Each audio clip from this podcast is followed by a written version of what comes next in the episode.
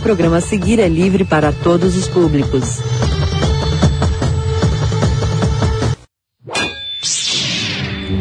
Procedentes dos pontos mais distantes do Brasil, encontram-se na grande sala da discórdia as forças nerds mais poderosas jamais reunidas. Creators fracassados, otakus safados, publici otários, soldados derrotados e talvez mais alguns recalcados. Juntos eles falam groselhas para a humanidade. Tudo isso tomando sorvete algumas vezes. Enquanto isso, na sala da discórdia.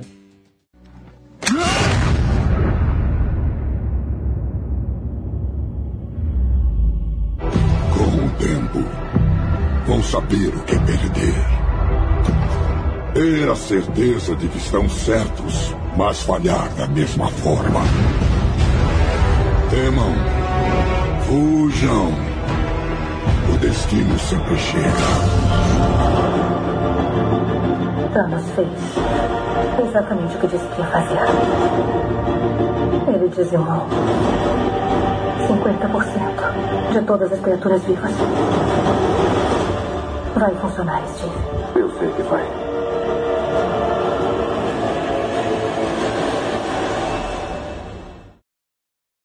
Porque eu não sei o que fazer se não funcionar.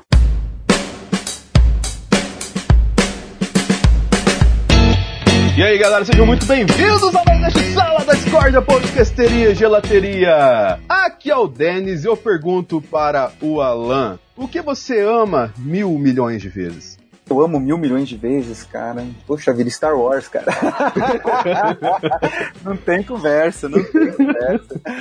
Aqui é o Alan, o quadrinheiro velho, e eu pergunto pro Vebs, Vebs, e o ataque histérico do Thor, velho? Cara, eu achei incrível aquilo lá. Aliás, olá galera, aqui é o Web Júnior. Eu ia te lançar a pergunta, porque você me lançou primeiro, então eu vou aproveitar e já mando a pergunta pro Rafa, dizendo, gosto da histeria do Thor, gosto do Thor dando pitizinhos, porque afinal se trata dele rever a mãe dele que ele não via, né? E lanço pro Rafa. Rafa, gostou da ideia de trocar o Thor dos gibis pelo Thor da mitologia nórdica?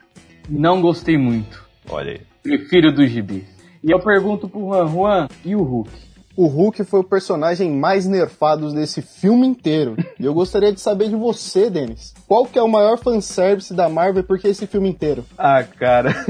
acho que o maior fanservice da Marvel, tirando o filme inteiro, acho que é o discurso do Tony Stark. Eles levaram 10 anos para construir tudo isso. Então, galera, você já percebeu, apesar de tomar alguns spoilers aqui, mas é impossível falar de Vingadores Ultimato sem falar de spoilers. E hoje vamos entender, ou tentar entender, qual é o impacto dessa obra na cultura pop. Desde alguma análise do filme até do comportamento da galera. Então, tudo certo, galera? Bora! Perfeito. Sim. Bora! Vamos pro cast.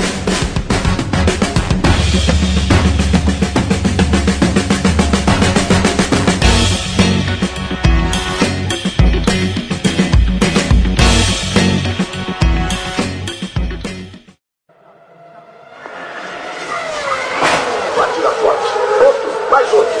Hamilton. Hamilton bateu. Você vê o Hamilton? Este programa contém spoilers, ao contrário do carro do Hamilton.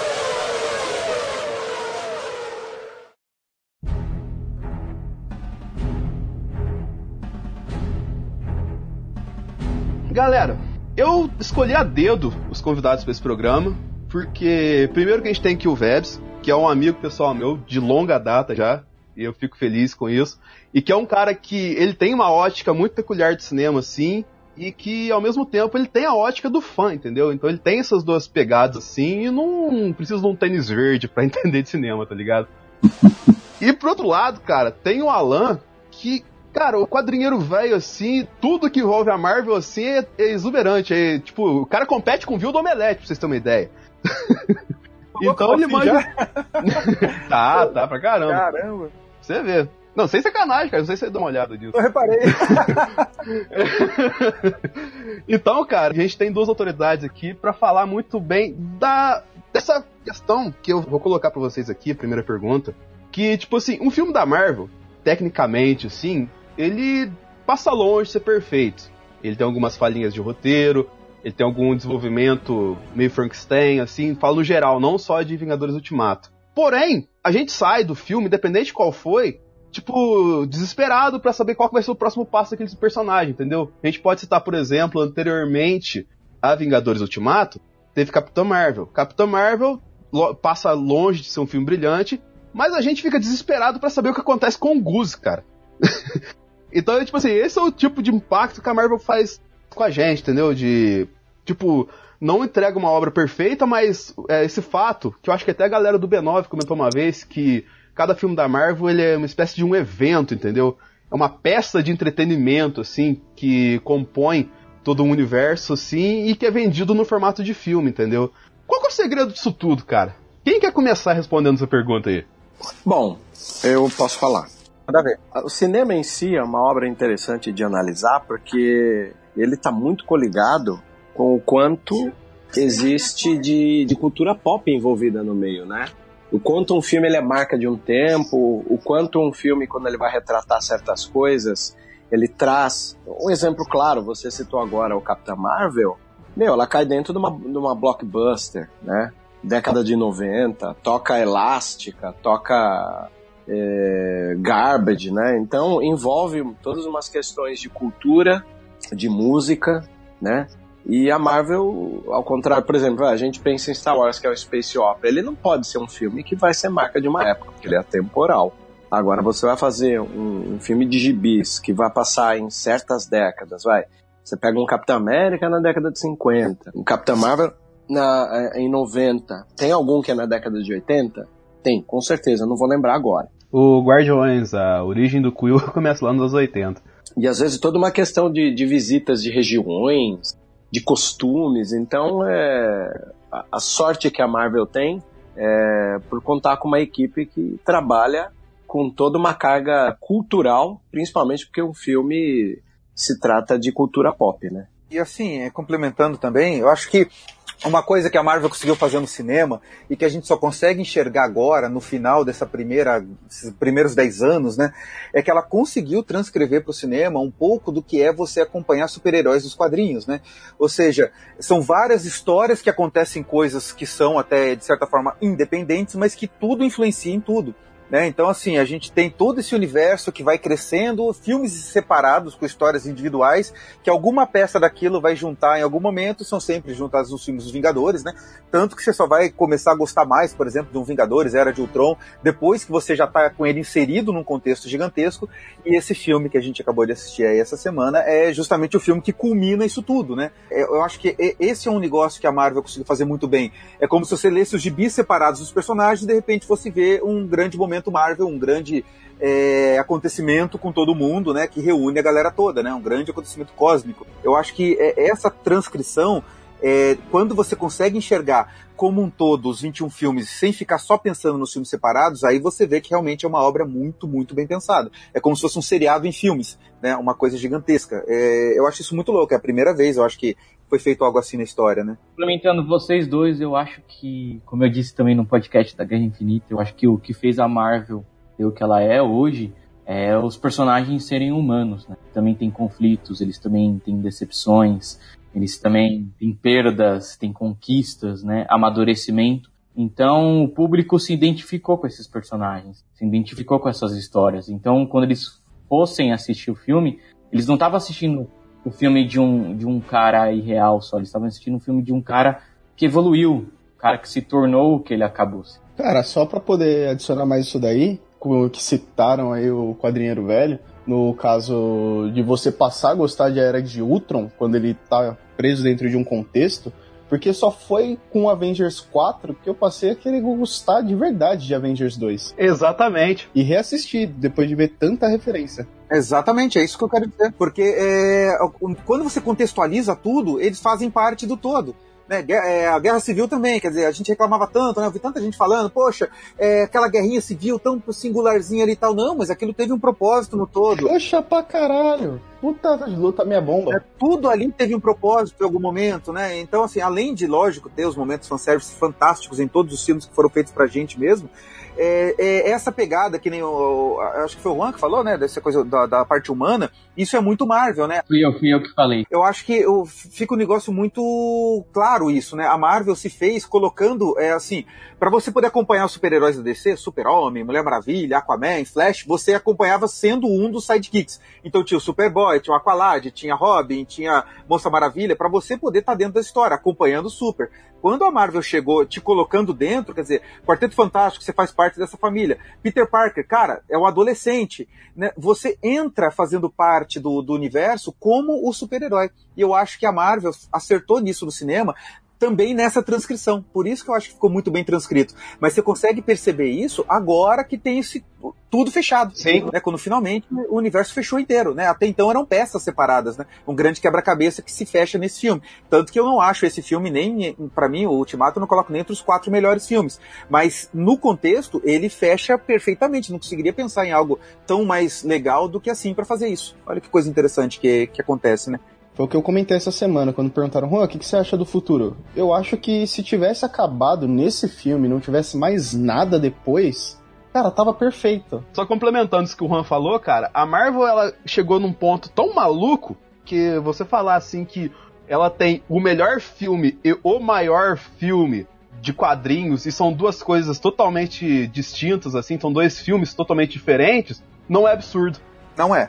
Você tem, tipo assim, um é um filme com roteiro completinho, redondinho, cada personagem tem seu papel muito bem colocado ali. Você tem 30 personagens ali que todos têm seu destaque, seu drama, sua emoção bem colocada ali e que fecha um roteiro perfeito assim na hora de concluir o filme, assim, fechar muito bem amarradinho toda essa questão de todos os personagens ali.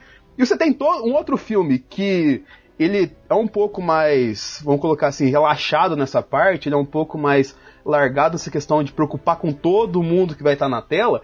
Porém, ele entrega um negócio tão grandioso e amarra umas pontas que você nem imaginou que era ponta solta, que você fala assim, cara, como que isso foi possível? Isso é um milagre da cultura pop, efetivamente. Como você consegue construir uma coisa que, é, tipo, que nunca você pensou que ia conectar, tipo, sei lá, uma vez o, o Hank Pym comentou que ele trabalhou com Howard Stark, mas que Howard Stark não era boa pessoa.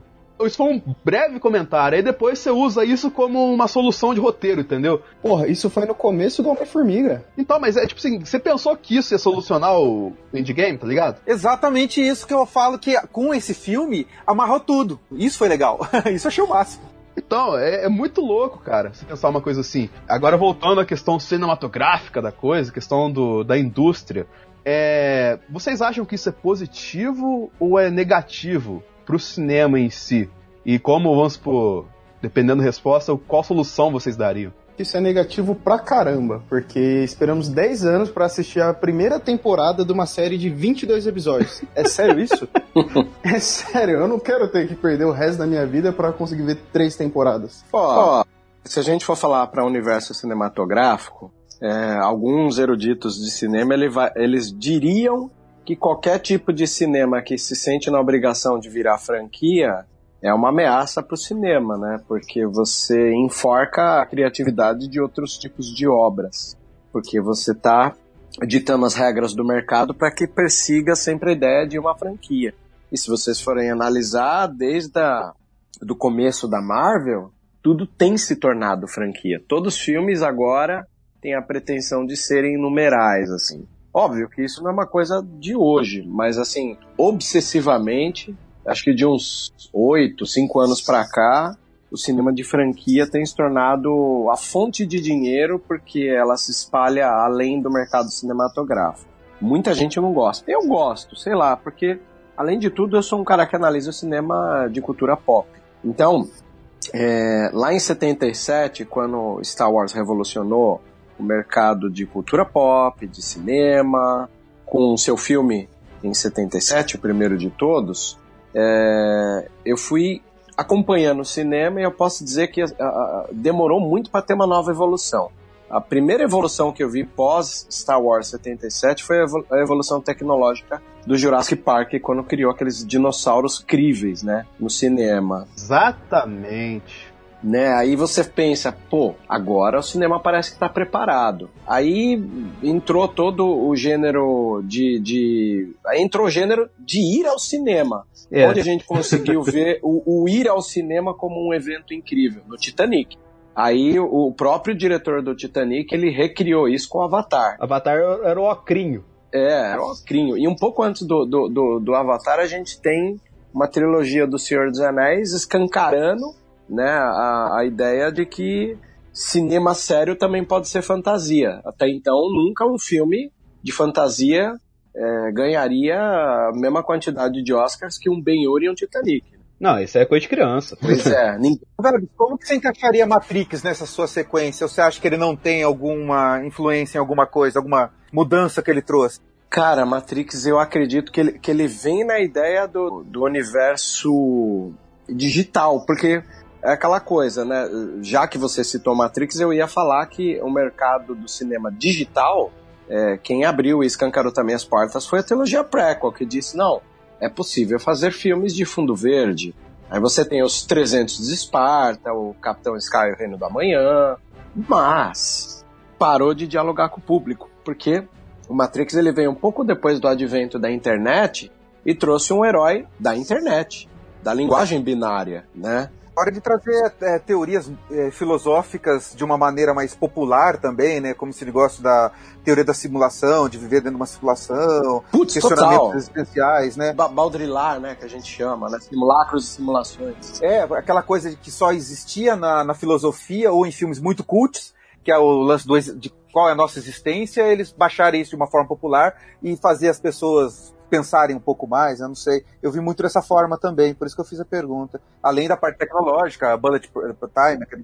É, de, de, de tecnologia de captura. Então, quer dizer, foram tantas revoluções e eu, pouco antes de assistir com a minha namorada, eu virei para ela e falei você está preparada para ver a, a mais nova revolução cinematográfica? Aí eu comentei com ela que a gente estava indo ver um evento que era a coroação de 10 anos e 22 filmes, né, de um universo compartilhado que todo mundo tentou em algum momento e não conseguiu. Sem dúvida. Vamos pensar que Star Wars já fez isso, mas, pô, os hiatos do, de Star Wars, às vezes, cria um, um próprio problema, porque há um fandom que dá tiro no próprio pé, porque briga entre si, né? Fã de trilogia clássica, fã de prequel, fã de sequel, né? Ô, ô Vebs, e assim, é, é muito curioso porque o que o episódio 9 vai fazer no final do ano é, entre aspas, equivalente ao que o Ultimato fez agora, né? Quer dizer, é um fechamento de uma grande saga. Né, o nono filme que vem fechar, entre aspas, que é o que eles falam bastante, né? Que você vai fechar toda a história, Skywalker, não sei o que lá. E aí o que vem depois, vamos ver como é que vai ficar. Assim como o Ultimato, né? Como algo vai conseguir ser tão grandioso, porque é um evento tão fora da curva, o que Guerra Infinita junto com o Ultimato conseguiram fazer para fechar esses 10 anos, esses 21 filmes, né? Eu fico imaginando se Star Wars não vai ter um, algum tipo de comparação com isso e o quanto isso não vai também atrapalhar, né? Não sei. Eu, eu acho que pra isso precisa de mais 10 anos pra construir qualquer tipo de coisa, cara. Exatamente. Assim, ó, colocando que há trocentos anos atrás a gente teve o Retorno do Rei. Então, tipo, o que a gente achava que ia ter sido o máximo do cinema foi o Retorno do Rei. De lá pra cá a gente, tipo, não sabe se vai ter outra coisa ou não, mas é praticamente certeza que vai ter. Ainda mais agora com a Disney comprando tudo, eles só vão fazer eventos épicos e mais épicos. Tanto é que não precisa nem tão longe nessa questão de querer ser cinema. Hoje mesmo, domingo que estamos gravando, vai ter, tipo, a maior batalha do audiovisual. Eu tô falando de Game of Thrones. Pelo menos esperamos que seja, né? Uma hora e meia de sangue na tela. É, é isso que a gente tava esperando. Era isso que eu queria ver em Ultimato. Era uma hora e meia de porrada. Só que, por exemplo, isso vai mudar drasticamente. E era algo que a gente não esperava ver desde o Retorno do Rei. Tanto que, tipo, o Ultimato, quando eu saí da sala, eu falei, tipo, foi feito história agora. Inteirando que o Vebs falou, é um bagulho muito surreal. Porque até então eu só tava acompanhando, vendo as grandes obras de um período que eu não consegui viver. Só que agora eu vi vivi isso. O que é muito louco. Então, é essa questão, cara, que você acabou de falar, que de fato, Vingadores Ultimato, a história do cinema acontecendo nos nossos olhos, entendeu? E talvez pelo fato da gente ficar nessa essa geração nossa de informação, fluxo de informação a todo momento, que as coisas envelhecem em 15 minutos, assim, isso acaba, às vezes, passando desapercebido. A galera não valoriza o momento, entendeu? Não valoriza que, tipo assim, cara, isso aqui não é questão de, ah, tá destruindo o cinema tal, assim. Isso é uma outra questão maior, que nem eu vou comentar daqui a pouco. Mas a questão é que, tipo assim, cara, isso aqui é história do cinema acontecendo na sua frente. Daqui a 20, 30 anos, se você gosta da sétima arte, se você vai ensinar seus netos, seus filhos a gostar de cinema, um, você não pode educar ah, eles na cultura pop sem falar do dia que você assistiu Vingadores Ultimato. Do dia que você assistiu a conclusão dos 22 filmes de 10, 11 anos de uma história que foi construída lá num cara, um personagem B da Marvel lá, que era o que a Marvel tinha de direito pra fazer um filme, e que fez ele virar um cara tão gigante a ponto de hoje em dia a galera que tem tipo 15 anos né, em 2019 não consegue enxergar uma distinção entre o tamanho do Wolverine e do Homem-Aranha pro tamanho do Homem de Ferro, entendeu? É só um dos impactos que o MCU teve, entendeu? E a outra questão que eu vou jogar aqui rapidinho pra gente dar uma elaborada é que tá certo. É a questão de você colocar um filme de franquia de super-heróis, ele dá uma atrapalhada na questão artística e na questão da indústria, como já foi comentado anteriormente, até dá. Porém, cara, é, eu acho que isso pode fazer parte de uma educação, entendeu? Isso aí vai muito conscientização nossa como, vamos supor, pessoa, assim. Por quê? Por causa que, cara, eu trabalhei no cinema do interior, é muito diferente do cinema de capital, entendeu? E assim, é um filme pra esgotar quatro sessões por dia durante quatro, cinco dias, é, não é qualquer filme que faz, entendeu? E essa galera do interior sobrevive com dinheiro de bombonier, não dinheiro de bilhete de cinema, entendeu? Então, tipo assim, a chance de um Vingadores Ultimato conectar muito mais galera com o cinema do que, por exemplo, um Us do, do Jordan Peele, que saiu recentemente, é muito maior, entendeu? Apesar do Us ser, vamos colocar dentro das questões de métricas de cinema que a gente elaborou aqui, ser um filme muito mais bem redondo, equilibrado nesse aspecto, o, tipo, o garotinho de 8, 9 anos vai começar a gostar de cinema vendo o Capitão América dar um cacete no Thanos, não vendo uma puta história disruptiva de uma sociedade secreta, entendeu? Concordo plenamente. Concordo plenamente e digo assim, é. Esse lance da educação é, é também separar alhos de bugalhos, né? Porque eu gosto de cinema, então eu sei que o segmento de cinema nerd ele é um filme que se tornou sério a partir do momento que atores deram seu rosto para os heróis e aí, como eu disse, se transformou no Star System nerd. E o, retorno tem sido imediato, né? Aí alguém me falou agora há pouco de uma hora e meia de porradaria. É engraçado, né, parar pra pensar isso, porque não sei se em algum momento da, daqui do podcast a gente vai poder falar da, de, é, o termo que o Denis falou é o melhor. O maior da Marvel e o melhor da Marvel, assim, né? Sim, sim, vamos falar, vamos falar assim. A Fica gente tranquilo. pode falar a partir da hora que você tocar nesse assunto, não tem problema. Não, não, tá na pauta, vou cair na pauta! Maravilha. Então, não, não vou ter ejaculação precoce aqui agora, eu vou deixar vocês falando pra chegar nesse nível aí. Vou adicionar só mais uma coisa, que é o quê? A galera falando que o cinema de herói tá acabando com o cinema, mas não tá percebendo que filminho de herói é a droga de entrada pra esse todo o universo Exato, cara! cheio de outros filmes mais densos, mais profundos, que, pô, eu com 10, 11 anos, quando meu pai me levava no cinema criança, assisti Homem-Aranha 2 no cinema, puta filme maravilhoso, mora no meu coração Nossa, até hoje. falo. E tipo, eu cresci com interesse no cinema porque eu tava vendo algumas coisas que me interessavam. Aí hoje eu me pego um dia que eu mando mensagem pra galera, pô, vamos assistir Us? Ninguém quis assistir Us. Eu fiz o quê? Peguei na minha mão e fui sozinho. Pegou na sua mão. Ô, gente, nem brinca, não vi Us porque eu tô morando no interior do Paraná agora, né? E com certeza aqui não ia passar o Us, né? E não passou. E eu vejo um monte de amigo meu falando, pô, um dos melhores filmes do ano. E eu, poxa, valeu. É, eu vi o Juan tava falando agora do cinema de heróis destruir, não sei o que lá. Eu não sei, eu acho que tem tanto espaço pra todo mundo que é, é tanta gente no mundo que eu acho que não, não atrapalha. Vocês acham que uma coisa corta a outra, uma coisa cancela a outra? Porque dá pra fazer em paralelo. Eu acho que tem o público do cinema cult, tem o público do cinema pop, tem o público dos super-heróis, e isso não se mistura muito, sabe? É, eu, eu não acho que uma coisa corte a outra. Eu acho assim, não sei. E até foi interessante você tocar nessa questão do público, porque já vamos pro nosso próximo tópico aqui, porque é o quê? O que aconteceu? Esse filme tá mexendo com a emoção de todo mundo, não tá? Tá. Tá. Sim, demais. Tá demais. todo mundo aqui meio que chorando pra caramba. Aqui, E não, tá deixando, e não tá deixando ninguém de pernas pro ar. É. Pronto. É bem isso.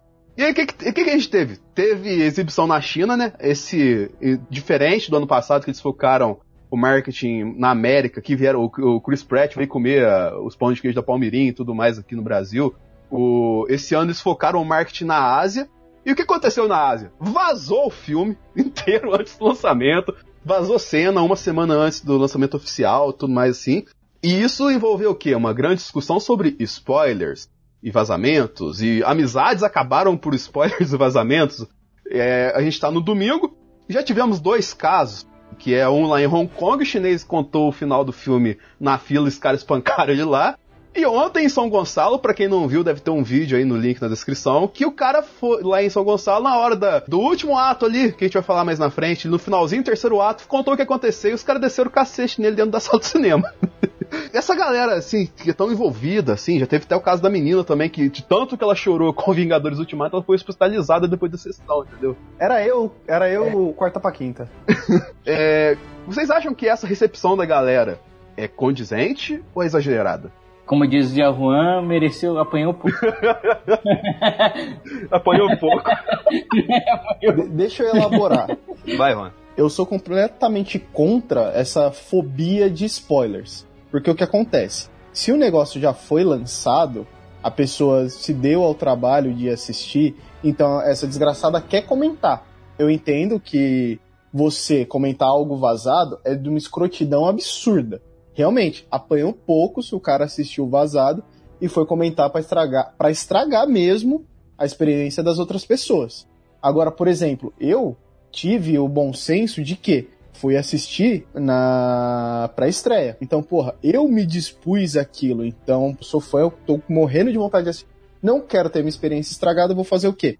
Vou sair da internet até o dia que eu for assistir e não vou ficar sendo aquelas pessoas que vai ficar chorando. Ai, me deu spoiler, me deu spoiler. Porque isso é estúpido. Aí na quinta, quando eu cheguei no trabalho, com a minha camisetinha de Vingadores, todo topzeira, a galera, pô, você vai assistir hoje? Eu falei, não, já assisti.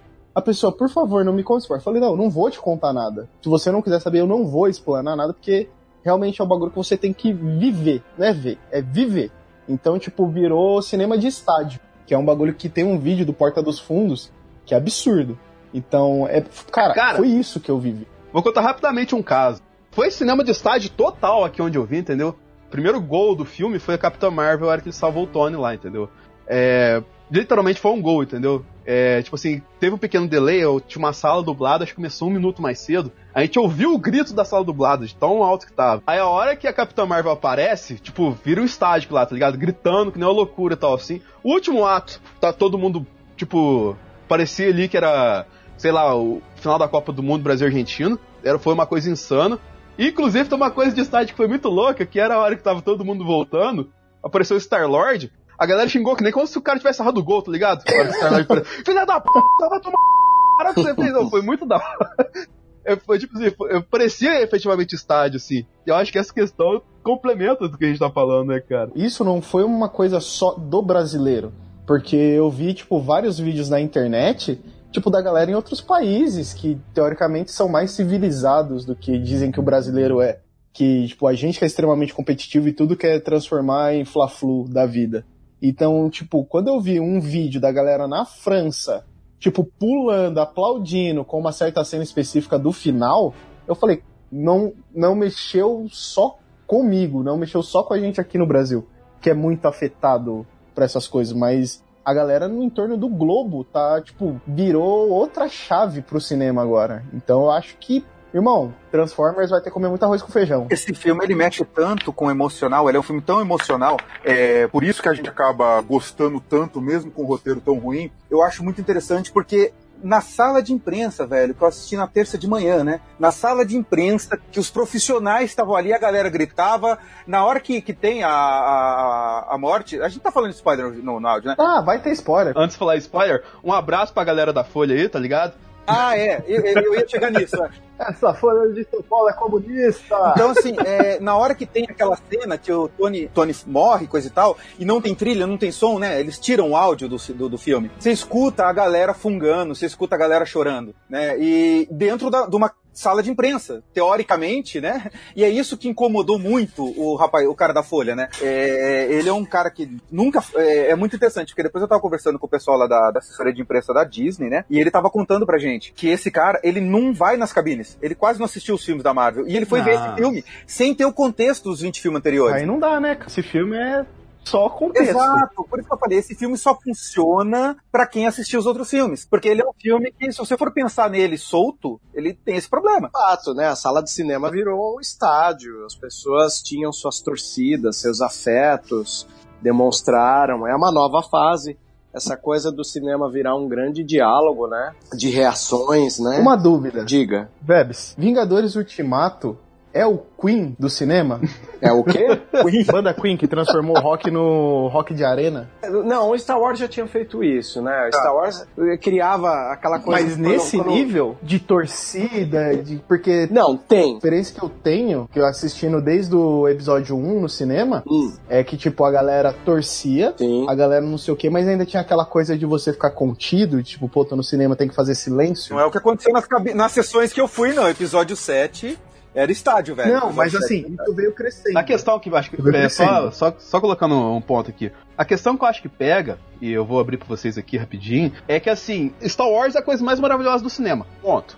É? O que acontece? Star Wars ainda não entregou uma história tão complexa, montada de um modo tão gigantesco quanto os filmes do MCU fizeram, entendeu? Eu acredito que, logicamente, vai depender muito da geração que que pegar isso, entendeu? Porque a Disney vai trabalhar Star Wars. A intenção da Disney é fazer o Star Wars virar outro MCU para ela, para fazer bilhões e bilhões para ela. O dia que Star Wars construir uma coisa, uma megalomaníaca, conectar vários universos de Star Wars para uma batalha épica e concluir toda uma fase, eu acredito que vai ser replicado também da mesma forma, cara. Porque, vai, igual depende muito da geração, mas a galera não vibra ali por causa do filme, tá vibrando por causa de 10 anos, entendeu? Mas você sabe que tem uma diferença, né? A gente tem o universo Marvel que era quadrinhos e foi pro cinema de uma maneira onde ele começa e termina, você vê no cinema sem precisar ler os gibis. É. Graças a Deus. Os fãs da MCU hoje em dia, eles consomem o cinema sem precisar ler o gibi. Se ele quiser ler o gibi, ele vai ter umas divergências. Pô, é assim? Pô, tal herói é assim, assado, beleza. Agora, Star Wars ele começa no cinema e às vezes te obriga a ir para um livro, para um quadrinho, para um game, né? E isso deixa mais complexo ainda, porque são caminhos diferentes, né? De consumo dessas duas obras, né? Sim, é uma sim. coisa que eu sempre comento nas coisas é isso, né? Star Wars é cinema virando cinema. E a origem, a base, a essência do que a gente viu de MCU ainda é quadrinhos. Ainda é quadrinhos. Pois é. Essa comparação que vocês falaram do, do, do Endgame ser o Queen, eu fiz uma comparação, vamos pensar um pouco mais parecida de uma pauta que vocês ainda vão falar. Eu falo que o Infinity Wars está para Senhor dos Anéis, como o Endgame está para Hobbit. Né? Sim, sim. O Infinity War, embora ele, embora ele não empolgue tanto quanto o Endgame por causa da conclusão, da quantidade de ação e tal, ele é um filme ao redor do Thanos, né? Um filme do Thanos. E, e, e, segura uma tensão e uma, e uma surpresa final que ninguém imaginava, né? Aquela estalo, todo mundo virando farofa e tal. E o, o, o endgame ele tem que passar por um momento, né? Aquela coisa dos cinco anos de trazer para você uma melancolia é onde eu acredito que esse jornalista da Folha se perdeu. É. Porque assim, são 20 filmes e aquele meia hora de endgame mel melancólico da irreversão do, do ato da, das joias, enquanto você não sabe do mundo quântico, que é Capitão América em roda de autoajuda, o Thor gordo, né, cara? Viúva Negra derrotado ali, cara. Viúva Negra chorando escondido. Mano, todo, todo mundo quebrado no começo do filme. Pois é, e... é, a gente não reconhece os personagens, né? É, eles. Ah, isso é muito bom. Cara, e, e, e vou além. Além de não reconhecer os personagens, a gente vê um grupo de heróis que fracassou. É. Quer queira ou não, eles fracassaram. Que é uma coisa que nenhum filme tem. Você não tem heróis fraca que fracassaram. Isso só aumenta a Guerra Infinita. Aumenta a Guerra Infinita. Eu exatamente. acredito piamente nisso, cara. É exatamente essa questão. Como até meu cara falou, ah, é bom, eu falei, é. Mas você assistiu o Capitão Marvel? Ele, não. Eu falei, você lembra dos outros filmes? Falei, não, então vá rever todos. você vai gostar mais desse. É, e depois você vai ver, vai ver o Ultimato, senão não vai ter nenhum peso, entendeu? É a mesma coisa. Até perguntaram para mim, a, até minha irmã perguntou ontem, falou assim: é, você gostou? Eu gostei, aí eu comecei a chorar, sabe? Eu comecei, o olho começou a ficar emocionado, assim, igual aquele menininho. Até que tem o, o, meme lá do menininho, da repórter falando com ele. Sim. Tá tudo bem? Tá. Aí começa a chorar. Assim. então, assim, é, é bem, é, é, bem, acho que é isso aí que faltou pro repórter. Faltou uma coisa mais emocional, entender a história. E a gente se preocupou com os outros que, ah, mas eu não gostei disso naquele filme. Ou, ah, porque foi necessidade, né? A gente só vê o, a coisa ruim naqueles outros filmes, quando na verdade é, foi todo um caminho que precisava acontecer para chegar nisso. Né? Nada é ruim, é tudo uma jornada. Posso jogar uma polêmica aqui rapidão? Jogue. Joga pra gente encerrar esse primeiro bloco. Então, que teve uma polêmica aí que eu joguei nos grupos de nerd, pá, não sei o que, e a galera me deu uma rechaçada em alguns lugares quando eu falei. Eu falei, meu, se jornalista não precisa nem de diploma, precisa de comportamento? Eita! Aí você quebrou mesmo. É um, é um questionamento sério que eu trago. É um questionamento sério que eu trago, assim, tipo, porque basicamente o que tá ditando boa parte, pelo menos jornalismo de entretenimento, é o pessoal voltado para isso, que é fã. Não é mais uma pessoa que se formou em jornalismo e tá indo ali só cobrir aquela notícia porque de certa forma é o que vai fazer vender. Eles entenderam que para você fazer um teoricamente um jornalismo de entretenimento melhor embasado, você coloca alguém que de fato entende daquilo, não só um profissional para poder sair escrevendo qualquer coisa depois. Que foi muito isso o texto do cara.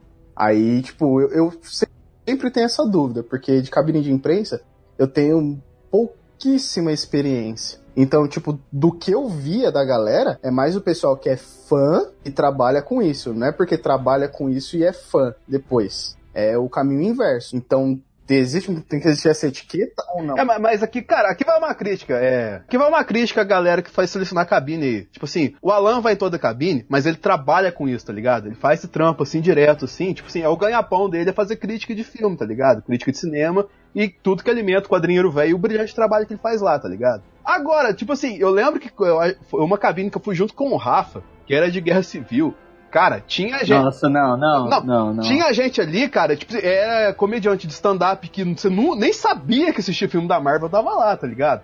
Celebrities, entendeu? Então, tipo assim, é, isso é uma crítica, pô, você vai levar a galera. Você não basta você levar só um jornalista, tem que levar um cara especializado no segmento, cara. É. E leva, leva comediante, a galera do. Isso que vem off. A galera Lá foi cinco caras ver o filme. Pô, roubou lugar ali de quatro pessoas no mínimo. Ele tá certo, que eles têm um alcance maior e tudo mais e tal assim. Mas, pô, isso é sacanagem. Tem muita gente que depende, por exemplo, é, citando aqui os meus views do, do Ultimato, cara, tão absurdos, entendeu? Então, tipo assim, isso por quê? Porque eu assisti na pré-estreia, mas eu sei que a galera que trampa com isso não tem condição, por exemplo, muitos não tem condição de assistir o filme logo que sai. Tem que esperar um tempo pra sair não tem o recurso da cabine, entendeu? Aí acaba perdendo um alcance que teria de cara por causa de quê? Por causa que precisa fazer um social, porque precisa de um carinha mais atrativo, assim, atraente pra cabine, assim, porque é importante lá na frente. É, o Ivan Finotti eu conheço, ele é antigo no mercado, ele escreveu o livro do, do Mojica, né? Mas, cara, ele é bom para falar de cinema nacional. Você, descola um cara como esse pra ir lá ver um filme sem conhecer o contexto inteiro, fica delicado, óbvio, né, que ele vai escrever. Tá, então agora eu vou falar que realmente tinha que ter mais salas de, de pernas pro ar para evitar esse tipo de coisa. então, isso é uma, um negócio muito interessante. Né? No dia seguinte, eu fui na Expo Disney, conversei com o pessoal da, do, de imprensa, ele estava explicando como foi complicado colocar as pessoas para assistir, porque a, a Disney americana é que diz quantas salas vão poder ter de cabine de imprensa de cada filme. E deu mó rolo para eles lá, porque era para ter, eles queriam colocar uma em São Paulo e no Rio, e os Estados Unidos não deixou, falou assim, você escolhe ou é São Paulo ou é Rio, e é uma só. Caraca! Ah, mas pode ser duas salas? Não, vai ser apenas uma sala e é só uma cidade. Escolhe o que você quer. Porque a, a briga deles aqui é sempre colocar no mínimo São Paulo, Rio, Daí, quando eles conseguem mais, eles colocam Brasília, Belo Horizonte e, se conseguir mais, eles colocam alguma lá para cima no Nordeste e tal mas o foco deles principal acaba sendo São Paulo, que é onde está a maioria dos, do, do, dos formadores de opinião e coisa e tal. E ele estava explicando que o mailing dele é mais de mil pessoas. E aí, para selecionar. É, então, no Caraca. É, e para poder selecionar dentre esses mil quem vão ser os 250, porque eles não podem lotar a sala, porque se eles lotam a sala, sempre vai ter alguém que vai se reclamar do lugar que senta, não vai ter uma boa experiência, não vai conseguir realmente analisar o filme ter uma boa experiência. Então eles colocam menos lugares, inclusive disponíveis, do que a sala comporta para que todo mundo que vá fazer a análise tenha um bom lugar para assistir o filme. Então é uma tarefa muito complicada. E sempre, cara, sempre eles recebem milhões e milhões de reclamação de quem não pôde ir, né? Isso aí vai dar problema. Assim como assim, nessa sala, pelo menos eu não reparei se tinha muita gente de, de celebridades, coisa e tal, porque eles costumam ter sempre uma premiere, que é à noite, antes do, da, da pré-estreia, e aí é para esse pessoal ir. Mas eu acho que na minha sala tinha alguém do Porta dos Fundos, tinha algumas outras é, pessoas lá, né? Mas a maioria do pessoal ali realmente estava ali para cobrir e, meu, tudo fã. É, trabalha na área. Não, não tinha muita gente que não era. Ou era gente de alguma distribuidora que precisava saber informação para o trabalho, ou a maioria, a maioria mesmo, era gente que fazia trabalho de divulgação. Seja imprensa especializada, seja nicho que nem a gente, né, que é os influenciadores, seja a imprensa clássica e tradicional, que nem é o caso do Finote, e mais uns três ou quatro outros lá que tinha pessoal da Folha, pessoal de IGN, né, pessoal do da Veja, né? Então tem, eles misturam bem. É um trabalho muito complicado. Eu não queria estar na pele deles não. É, difícil. Eu acho que também ele quis também ser algo tão diferente que ele mesmo contou spoiler lá no, no- na crítica dele. Aí foi vacilo Eu pra caramba. aí eu acho que ele pisou na Então, olha só, só pra, então, pra, ter- pra terminar. O conceito de spoiler, ele é muito relativo, porque eu, o Alan, a gente vem de uma época que a gente entende que spoiler é tudo aquilo que estraga a experiência narrativa, Exato. né? Agora, hoje em dia, pra ele saber a cor do sapato do cara é spoiler, né? Eu, eu fico toda hora me revendo no conceito de spoiler, Poxa, né? perdi a experiência de ver a cor do sapato. Que absurdo. Pois é.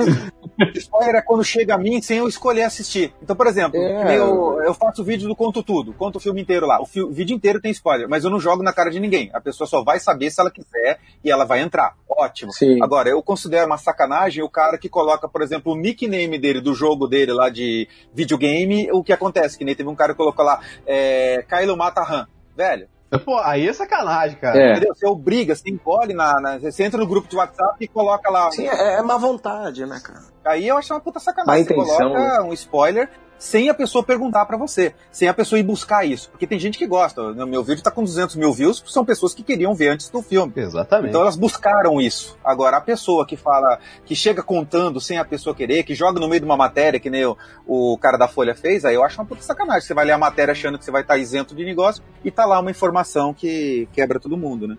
É, mas esse cara não volta mais pra escrever blockbuster tão cedo, tem Ah, essa. com certeza. Não Mas... ficar mais. Não volta. A Disney claro. já corta ele de Star Wars agora. Eu não entendo a Folha escalar o cara, né, cara? É, como é que a Folha escala o cara? Eu não entendi a Folha escalar o cara. Tinha um monte. Eu conheço um monte de jornalista que ainda presta serviço pra Folha e tinha muito mais gabarito que o Ivan Finotti pra falar de filmes como esse. que reper- repercutiu muito negativo, cara. Repercutiu. Todo mundo cara. comentou esse cara. Ninguém leu a matéria porque tem que assinar a folha pra ler. tem isso também, né, cara? Caralho. Eu li porque uma alma bondosa deu Ctrl-C, Ctrl-V. É muito arcaico essa questão. É, foi tipo The Office mesmo, foi tipo The Office. Quem, quem pode ir lá ver? Vai ter o que te mata aí. Quem pode ir? ah, manda aí, vai, ó. Manda aí, vai. ó. Vai mandar filhos assistir o filme. Se liga só, é, eles têm jornalista. Se, se eles escalassem o Lúcio Ribeiro, que é de música, o Lúcio tinha mais gabarito pra falar de Vingadores do que o Ivan Finotti. A Folha, não sei se ainda tem, o Thales de Menezes é o melhor cara possível pra falar do universo nerd, né? Mas chamaram o Finotti, que é um cara que eu nem lembrava que prestava serviço pra Folha ainda. O, o- o rapaz da Disney me falou isso, velho. Ele falou assim: mas o que, que esse cara tá indo? É. Momentos antes da desgraça acontecer. É, boa, boa. Antes de acontecer. Ele foi o Thanos, né? Porque ele dedo na. o vilão da cabine. Vilão da cabine, é verdade. Ah, não. Então, depois dessa, todo mundo com seu traje quântico aí? Opa! Opa, bora. Vamos falar do filme? Bora. Então vamos nessa, galera.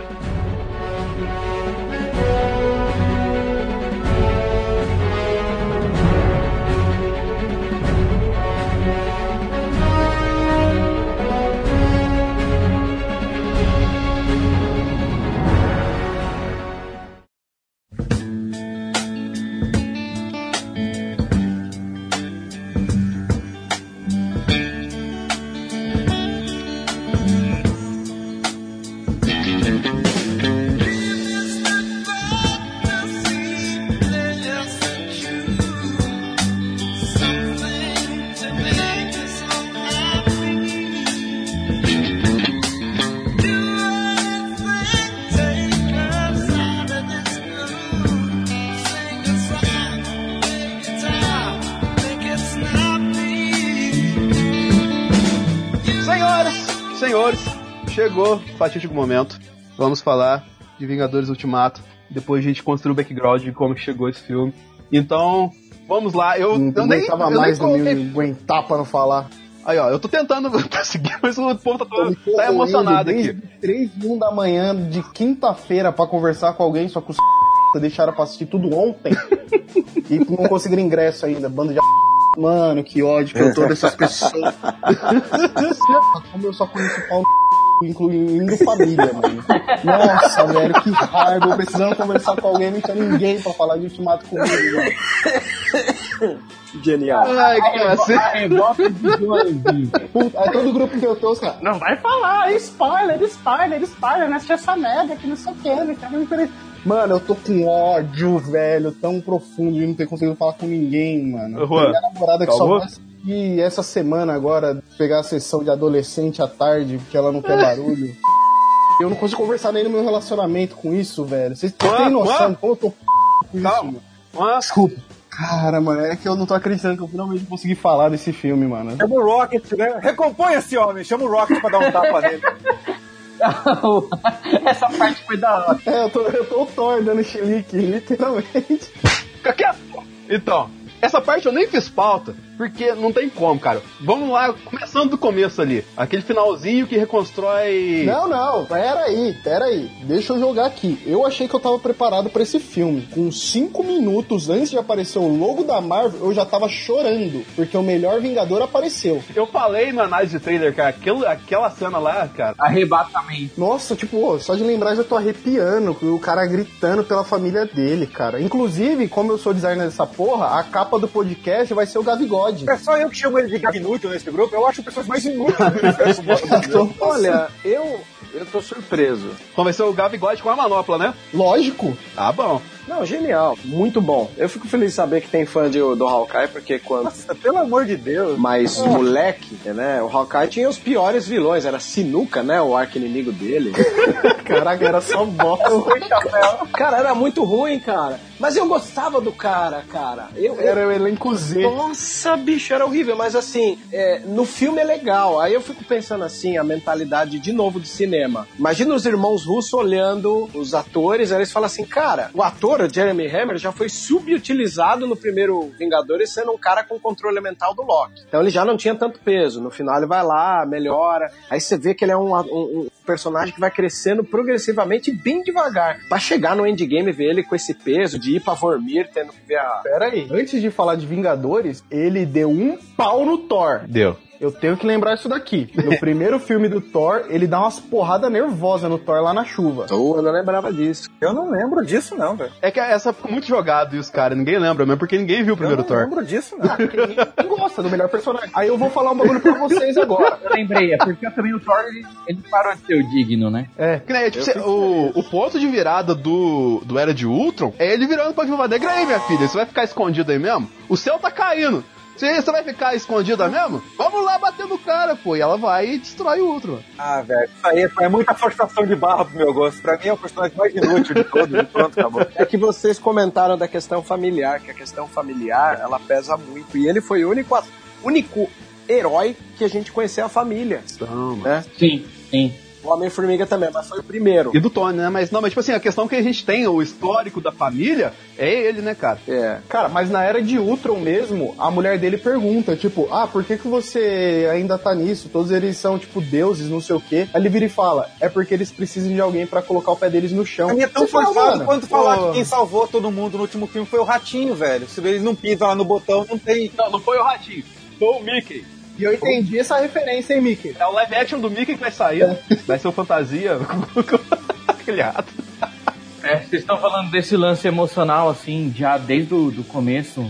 Umas coisas que eu fiquei bem emocionado foi quando o Tony fala pro capitão, né? Eu perdi o garoto, né? Ele dá um, dá- dá um peso, assim. E, e É. quando a, a, a viúva, a Natasha, ela começa a falar pro Steve, né? Que ela considerava todo mundo como uma família, porque ela nunca teve uma Sim. Isso doeu, hein? Foi pra caramba. e ela precisa se achar um propósito para aquilo agora. Gostei muito disso, desse lance de perdi a, a vida continua seguindo e qual que é o meu propósito. Não, e, e, ó, vocês estão falando coisa de roteiro. Isso. É, é, comum às vezes a gente notar que o roteiro ele não é tão brilhante, mas ele é eficiente, né? Isso, exatamente. E, e, e essa parte que vocês comentaram aí, do tipo, a Natasha considerar família, aí chega depois no, no leve funeral dela, ah, ela tinha família?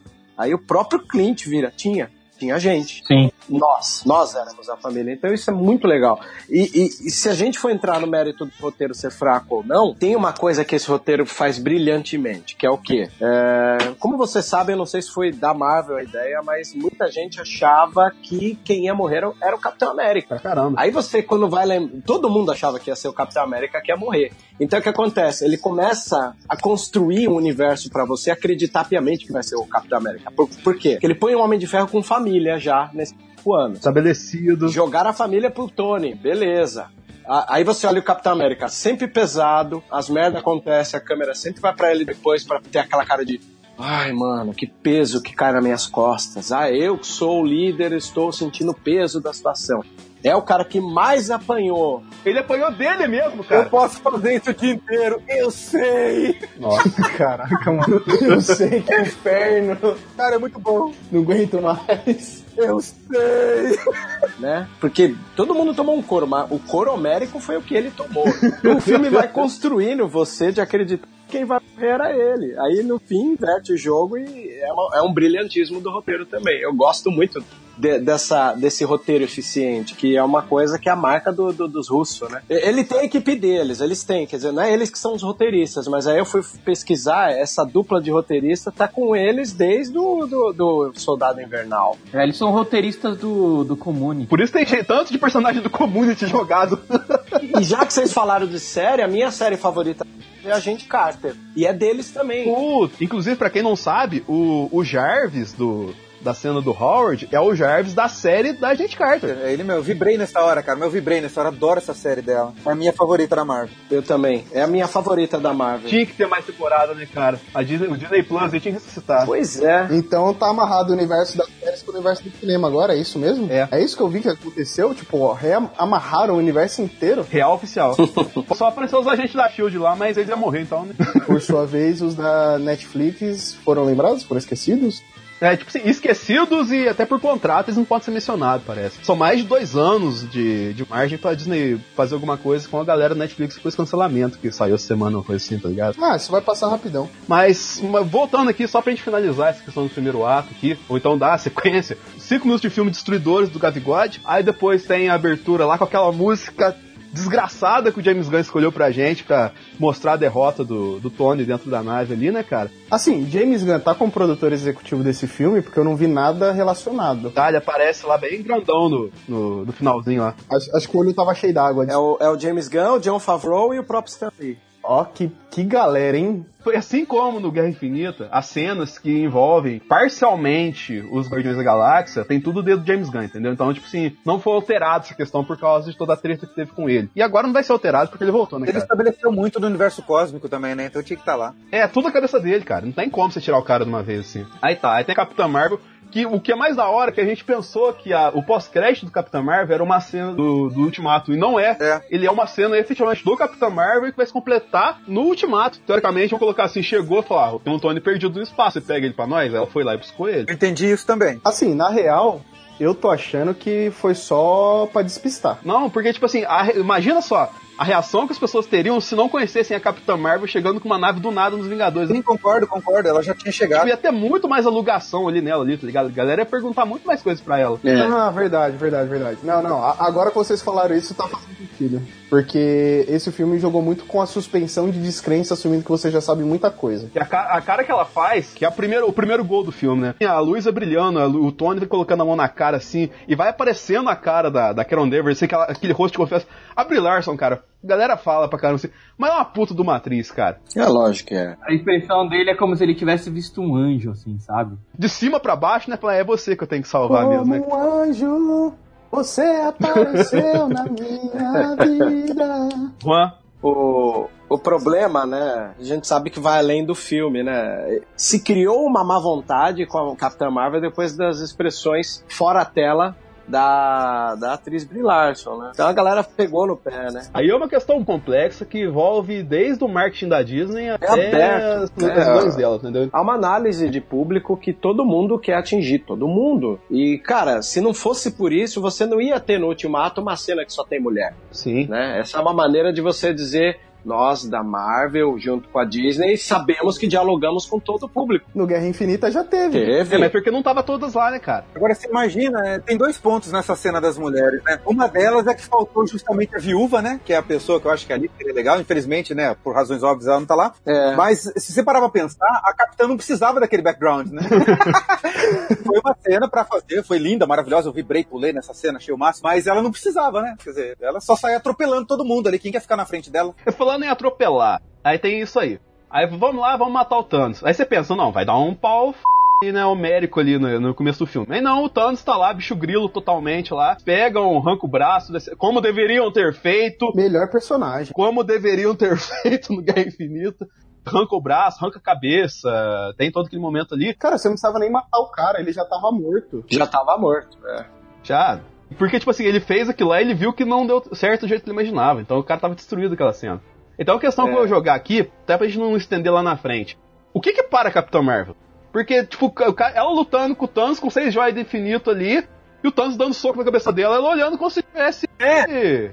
Não, cara. É incrível essa mulher. E detalhe, ela impediu o estalo de dedo. É, cara. Ó, ela tomou uma porrada da joia do poder, velho. Ah, mas ela toma a porrada, tipo um golpe de oportunidade. Porque o cara tá com a manopla ali e não consegue usar a manopla por causa da força dela. Ele dá uma cabeçada na cara dela, uma coisa dá uma cabeçada na estátua, tá ligado? Mas eu, eu achei tão genial isso, cara, do Thanos se tocar de pegar a pedra e usar na outra mão. Eu achei isso muito legal, velho. Assim, uma dúvida que eu tenho. Nos quadrinhos, basta você estar com a joia pra você fazer as coisas. No cinema, parece que não. Tipo, você tá com a joia, mas você tem que ativar o poder dela. O que é estranho. É, você não lembra do, do, do movimento temporal lá no, no Infinity War? Ele tem que girar a mão como quem volta o tempo. Então existe sim ali a lógica de um movimento com a mão pra justificar, né? E é subjetivo e icônico, da hora é isso, cara. Assim, só funciona quando o roteiro precisa, porque na hora que tava com o Gavigode ele correndo igual um maluco pra salvar o universo, tipo, não funcionava, né? Não, mas ele não enfiou a mão na manopla, né, cara? Se ele ele morre, pô.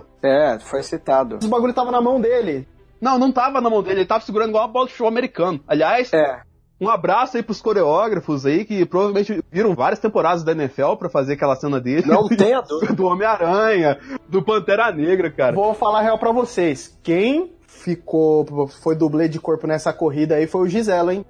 Ah, o Tom Brady não corre desse jeito, não. Esse aí é coisa de Antônio Brown, de Marshall Lynch aí, porque o Tom Brady ele lança, tá ligado? E foi bonito, cara. Foi. Maravilhoso. E, gente, que homenagem a De Volta para o Futuro, né, meu? O filme foi citado não à toa. Ele é uma homenagem ao De Volta para o Futuro. Até brinca, não, então quer dizer que De Volta para o Futuro é uma mentira. E, cara, é, é um De Volta para o Futuro aquilo, né, cara? O, o Endgame é um De Volta para o Futuro. Assim, o Endgame é a explicação do, da linha do tempo de De Volta pro Futuro. Cara, e é bonito aquela coisa. Outra coisa que me faz pagar um pau pra esse filme é os cinco anos da depressão, a melancolia não são negados. Sim. É o que justifica até pra família do Tony. Eu acho isso maravilhoso. Eu cara. também, cara, que não invalido Guerra Infinita. É isso que o Tony fala, ó, não mude, não mude nada entre esses cinco anos. É. Só trouxeram de volta a galera que tinha ido. É um negócio, né, Vebs? É uma coisa que eu aprendi também. Eu acho que você não pode mudar o peso e a dor que teve na sua vida, entendeu? Porque somente assim você evoluiu, né? É, e eles precisavam daquele tombo, daquela melancolia. Vocês citaram aí de, de matar o Thanos morto, mas ali a gente tinha um time de losers contra o loser, né? Porque até o Thanos naquele momento se torna um loser, né, cara? Foi, foi só vingança. É, foi só vingança, foi vazio. É, foi tão vazio que o Thor virou aquilo, né? Aquele deus nórdico. E agora eu posso dizer que eu finalmente tenho o corpo de um deus nórdico. Não, eu vou fazer cosplay, pô. Eu já, eu já tô pronto pra fazer o Thor do jeito que eu tô aqui. pô. Essa é a questão que o Kevin Feige comentou. Eu acho que a gente falou isso anteriormente, né? Que ele comentou parcialmente que. Ah, o- a gente vai fugir desse estereótipo de físico, de herói e tudo mais e tal. Só que acho que ninguém pensou que era agora, né? Verdade. A galera pensou que era mais pra frente, entendeu? Então, a segunda parte, que é logicamente a busca pelas joias. E aqui, quem quer começar dizendo aqui como é que. Vocês fariam diferente do que foi feito? Não, porque aquilo é uma verdadeira homenagem à primeira e talvez um pouco da segunda fase da Marvel. Que coisa linda, né? Você homenagear essa jornada que teve. Sabe o que me pareceu? Sabe aqueles episódios de série sem orçamento, que a galera fica presa em algum lugar lembrando cenas? Sim. É o, o Friends. É, não, não, eu tô falando de série boa, não só de Friends, mas. Ah, o How Met Your Mother lá, o Robin Cintilante. É, pô, tem isso. o- É, um Maluco no Pedaço tem isso. Várias sitcoms tem esses episódios que, tipo, a galera, pra encher linguiça e não tem mais orçamento, fica presa em algum lugar e começa a lembrar das historinhas do passado. Eu achei que ia ser só isso, mas a forma como eles construíram tudo isso foi muito do c. Foi. Isso de voltar no tempo não foi só uma desculpa, eu acho que o Brada foi também revisitar emocionalmente. Cara, construir a cena, isso que eu ia falar. Construiu aquela cena do Star-Lord lá. É, o, a construir a cena, os diálogos, como até o Web falou do roteiro, o Banner falando com a anciã, né? a- aquele outro, o Thor falando com a mãe dele, lá no, no mundo sombrio lá da feira, né? Tudo isso. Então foi muito mais, acho que uma viagem emocional do que uma viagem assim por viajar. né? Foi tão emocional que os que sobreviveram do Infinity War são basicamente os Vingadores do primeiro filme, Sim. com um acréscimo do Rocket, alguma coisinha aqui a colar que visualmente tem um peso, né? Afinal, o Rocket é um bicho de pelúcia, né? E que incisivamente eram, eram necessários para dar sequência à busca, né, cara? Porque, tipo assim, a nebulosa, você precisava dela por quê? Porque ela sabia onde estava a joia do espaço. E sabia onde podia estar o motivo para a joia da alma, entendeu? O Rock por quê? Vamos colocar dar um background, efetivamente, por que, que sobrou só o Rock? Você lembrar aquela cena lá do Guerra Infinita, que ele tá conversando com o Thor. Tipo assim, o Rock, durante todos os filmes do Guardiões da Galáxia, ele é o quê? Ele é o cara que não liga pra ninguém. A hora que ele tá conversando com o Thor lá, que o Thor fala, ah, já derrotei mais de 3 mil é, rivais, o Thanos vai ser só mais um pra mim e eu não tenho nada a perder. Até o Rock vira tristinho e fala assim, ó, eu tenho muito a perder com isso aqui. E ele nunca tinha admitido isso, entendeu? E foi só ele que efetivamente perdeu no Guerra Infinita. Então por isso que faz sentido ele ficar aqui. Tanto que chega na hora lá do Thor, ó, pra você ver como é bem amarrado isso aqui. O Thor desesperado, gordão lá, tá assim. Ele dá aquele tapão na cara do, do Thor e fala: O que é isso, cara? Vamos levantar isso aí, eu perdi tudo aqui. Mas não é, não é por causa disso, você vai ficar aí choramingando e tal, assim. E, tipo, faz sentido ele estar tá ali ainda, entendeu? É, tipo, acorda, viva o presente, né, meu? É, cara. Não, esquece isso. Ó, essa viagem no tempo pra eles conversarem com a galera no passado, confrontar algumas coisas, foi praticamente a terapia acontecendo. É. Foi terapia na telona, porque tava todo mundo quebrado. Fala, mano, a gente tem que levantar e de fato fazer alguma coisa, não só achar que a gente tá fazendo alguma coisa. Então eu consigo extrair um ponto de vista mais filosófico, porque o estalar de dedos e a depressão e essa viagem no tempo é a busca pela cura de todos esses problemas.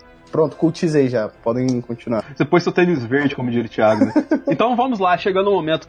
Quem aqui toma coragem à frente pra tentar explicar a viagem no tempo aí? O Alan. Não, é assim, como é, como é que, eu, que eu vi esse negócio, cara?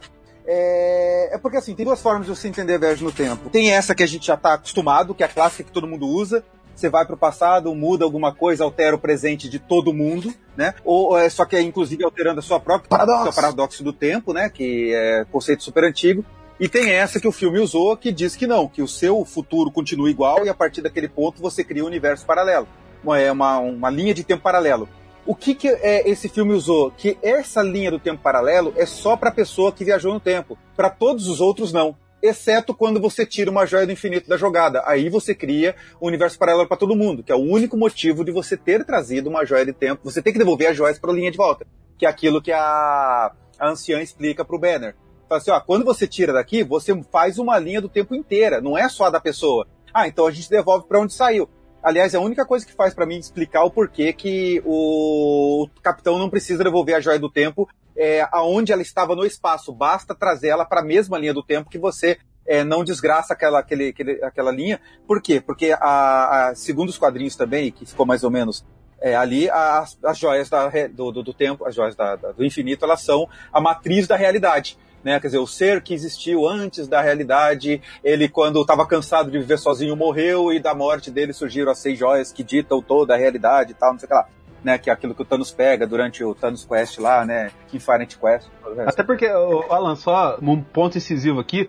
Até porque se não fosse essa questão de você fazer modificações pontuais nos personagens envolvidos com as joias, na cena aqui, sim, logicamente tem a cena toda de Nova York, mas toda a cena da. todo o arco da nebulosa ali voltando em 2014 ia entrar em parafuso o filme se não fosse assim. Exatamente. Mudaria tudo, mudaria tudo.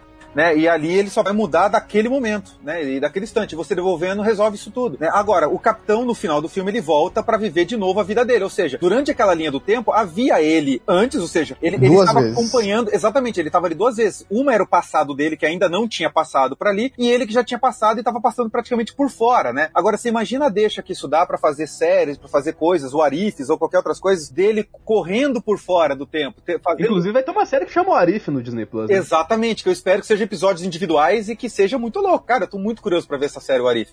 Né? Então, é... por quê? Porque abriu muita coisa. Assim, não é tão Arif, porque a série da não só a série, mas todo o rolê envolvendo a Peggy Carter tá completamente atrelado com essa última viagem do capitão. Exatamente. Porque ela foi casada. Foi casada com o Souza foi casada com ele. É, exatamente. Como que ela fez para manter tudo? Como que ele fez para não interferir? Você entendeu? Porque senão aí ele não chegaria naquele ponto. Aí que tá. Ele é o marido. É, é, é isso. É aí que a gente tem que mudar. Porque, tipo assim, na série da, da Agente Carter, tem lá o personagem que chama Souza, que é um agente também, e que tem um probleminha na perna e que acaba virando o interesse amoroso da Peg. Isso. Isso vai desenvolvendo até chegar na Sharon Carter, por exemplo. Exatamente. A gente vai ter que entender como é que vai funcionar isso aí agora. Mas assim, a Sharon é sobrinha não é filha dela. Sobrinha dela. Não, mas é parte da família, né? Entendeu? Isso que eu tô falando. Como é, tipo assim, isso vão, começa ali, vai desdobrar pra, pra chegar na Sharon. É que não teve filhos, exatamente. O Capitão América foi inteligente que ele deve ter feito vasectomia.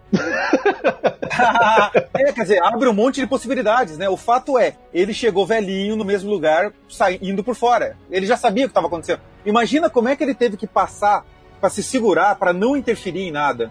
Né? Isso é muito interessante. Porque senão ele não ia chegar naquele ponto. Porque daí o futuro dele ia ser outro. É muito interessante. Eu tô imaginando a dor dele tendo que abandonar a Peg quando o Steve volta pro presente. Exato. Quando ele é descongelado. Então, é muita coisa. Tipo, a, a, dor dele de falar, meu, eu tenho que sumir, eu não posso ficar aqui. Porque eu, inclusive, tô revendo a primeira cena do Homem-Formiga, onde tá aquele negócio em 1989, e a Peg tá realmente com a porra de uma aliança na mão.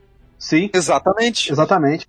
Tipo, ela casou, a gente não sabe que é o marido dela. E em vários pontos ela tocou nessa questão do marido dela. Então, tipo, ela não podia revelar pro Steve que ele é o marido dela. E, tipo, o Steve teve que sumir, trabalhar por fora. E, tipo, meu, é, é tão louco porque tudo que aconteceu no universo realmente aconteceu. Não mudou nada. Não teve paradoxos temporais, fluxos, não sei o que. Então você entende que tudo que aconteceu agora já aconteceu antes. E, você, e tá, isso tudo tá amarrado num loop. É, num loop que só o capitão passou. Só. É um loop só do capitão. Não é um loop de todo mundo. Isso que é o que, é o, que o pessoal não entendeu. O pessoal achava, ainda estão todo mundo preso, que não, mas ele mudou o passado. Não, ele não mudou. Ele criou uma outra linha temporal. Né? Não, não é outra linha temporal, é a mesma. É a mesma linha temporal, ele tem uma outra. É. Ele reinventou a linha temporal. Ah, tá. E só ele que é afetado. É. É, ele se inseriu ali. Cara, ela tá com a aliança é muito f...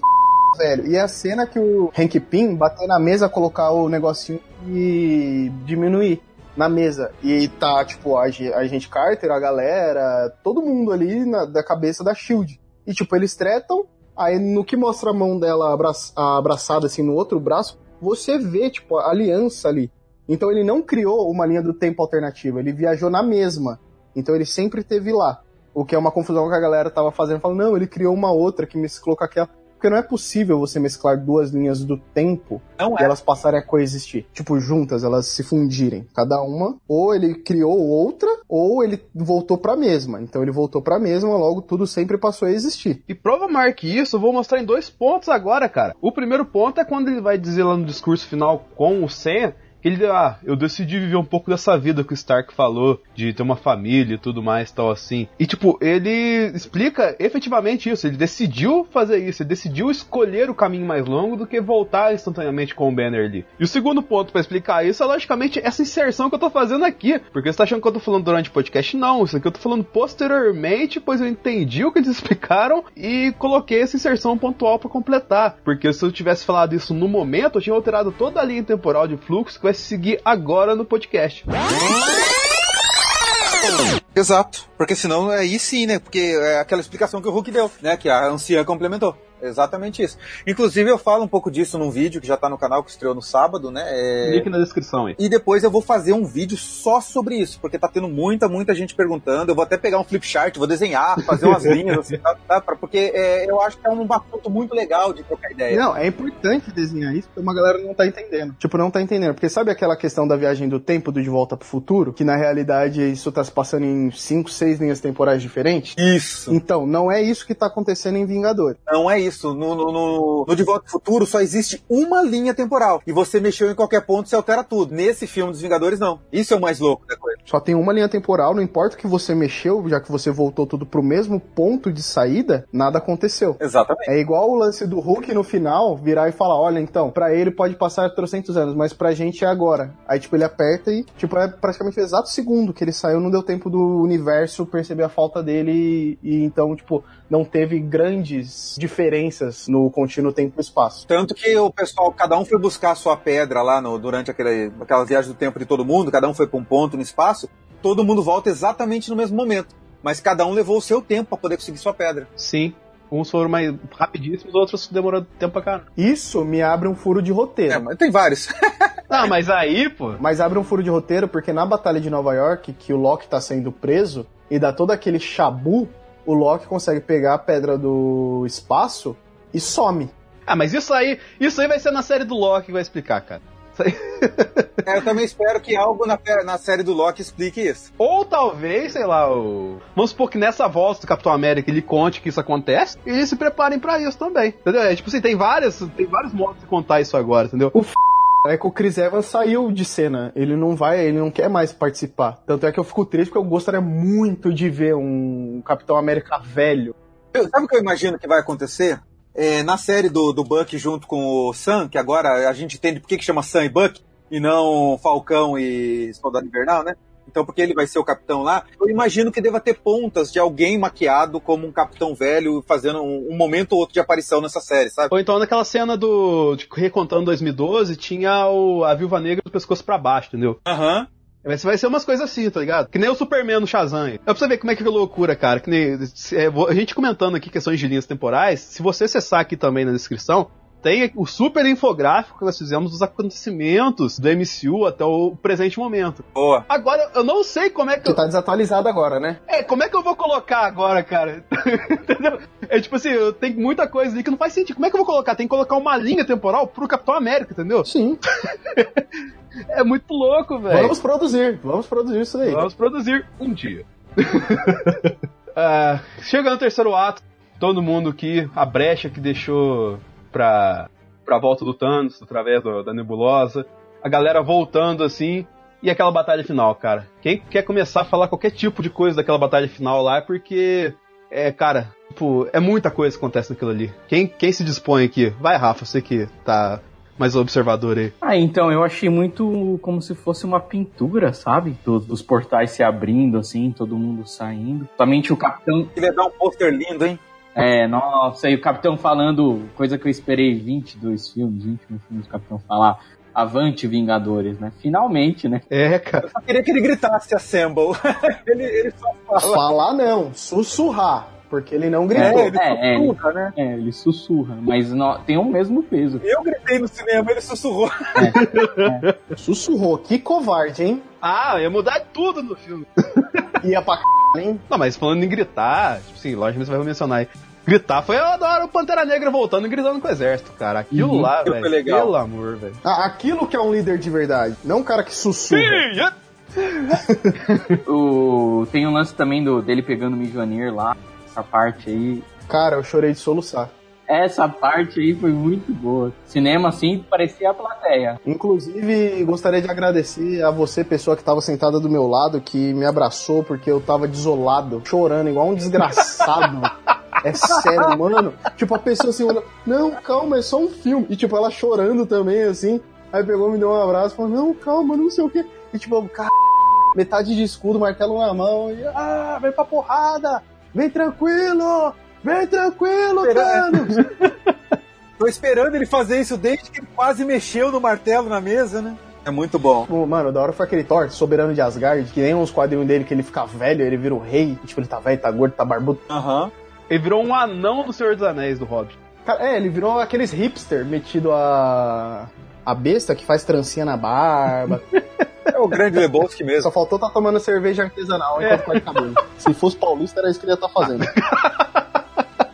Ah, é. Alan, alguma coisa sobre esse combate final aí, cara? Ah, cara, é, é o que eu falo. Esse combate ele vem pra coroar o filme, né? Quer dizer, o filme já vinha vindo bem legal. Quando chega nesse combate, pra mim é um dos maiores do cinema em termos de super-heróis, dos grandes momentos mesmo que a gente tem. E foi maravilhoso, foi um presente. Eu acho que ali foi um presente pra gente, né? Tem é, é, é fanservice o tempo inteiro, é um atrás do outro, é frase, né? Quando abre o portal, ó, é, capitão, à sua esquerda, pô, você já, meu, sabe? É muita referência. Quando sai o rei, quando chega o, o, o Doutor Estranho, puta, não vi a hora dele chegar. Só tem uma fala no filme inteiro, né? Inclusive, mas é um dos personagens que eu mais gosto. Duas. O Peter também, Ah, né? não, uma só. Cara, acho que por isso, né, que não cobraram tanto deles. Acho que esse negócio de ter pouca fala foi que durante as gravações os caras não sabiam pra qual filme que era cada cena. Uhum. Ah, foi, tem isso mesmo. Verdade. A Capitã gravou as cenas dela, do- desse filme Ultimato, antes de gravar o filme Então, dela. cara, que loucura, Tá velho. explicado porque ela quase não aparece, tá toda perdida. Exatamente, ela tá bem perdida, né? Até a hora que ela olha pro Peter no chão, não parece que ela tá olhando pro Peter, né? Até isso faltou um pouco. É, ele falou isso. A gente não sabe pra quem que ela tá olhando. E ela com a mesma cara que ela fez na hora que olhou pro, pro Homem de Ferro, né, cara? É, hello, Peter Parker. Ela é tão expressiva, né, gente? Meu Deus do céu. Eu gosto, mas assim, ainda assim eu gosto muito da personagem no MCU, muito mais do que eu gosto dela nos quadrinhos, até porque os quadrinhos eu acho Ah, muito não, isso com certeza. Aí tem esse momento do, da- do, do, do martelo, do Mihonir, tem aquele, aquela brincadeira dos dois lá, não, você fica com o menor daqui o maior, né? Eu gosto daquilo. Cara, tem muita cena boa. E a fala do final, né? Eu sou inevitável, eu sou homem de ferro velho. Aquilo coroa absurdamente. Nossa, cara, aquilo destruiu. É, é, pode crer. Aquilo ele citou uma música do Black Sabbath. Você quer coisa melhor que isso? Então, meu. E sabe o que eu acho bacana? A primeira fala dele, quando ele fala isso a primeira vez, lá no filme dele, pra fechar, é uma fala arrogante. É isso que eu ia comentar. É do ego, né? Quando ele fala isso, nesse final desse filme, é uma fala totalmente altruísta. É uma, a- o o Homem de Ferro sofre uma transformação em todos os filmes que é absurda. Né? Talvez a maior transformação de caráter seja dele, né? Quer dizer, que ele começa em Homem de Ferro 1 e faz o sacrifício supremo, né? Ele e a viúva fazem dois sacrifícios supremos.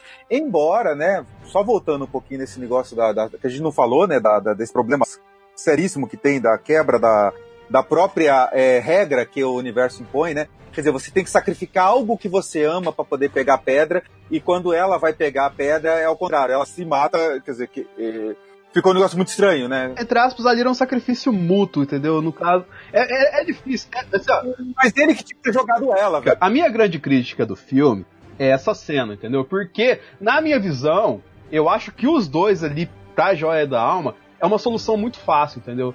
Eu acho porque, tipo assim, é todo mundo. Você sabe que os dois ali têm uma relação muito maior do que a gente imagina e que a gente não sabe qual que é. Então, tipo assim, é- era muito simples, entendeu? Tipo assim, ah, a gente sabe que os dois são ligados praticamente desde criança, desde adolescência e tal assim. Aí vai mamando os dois pra dormir porque quem morrer ali consegue a joia.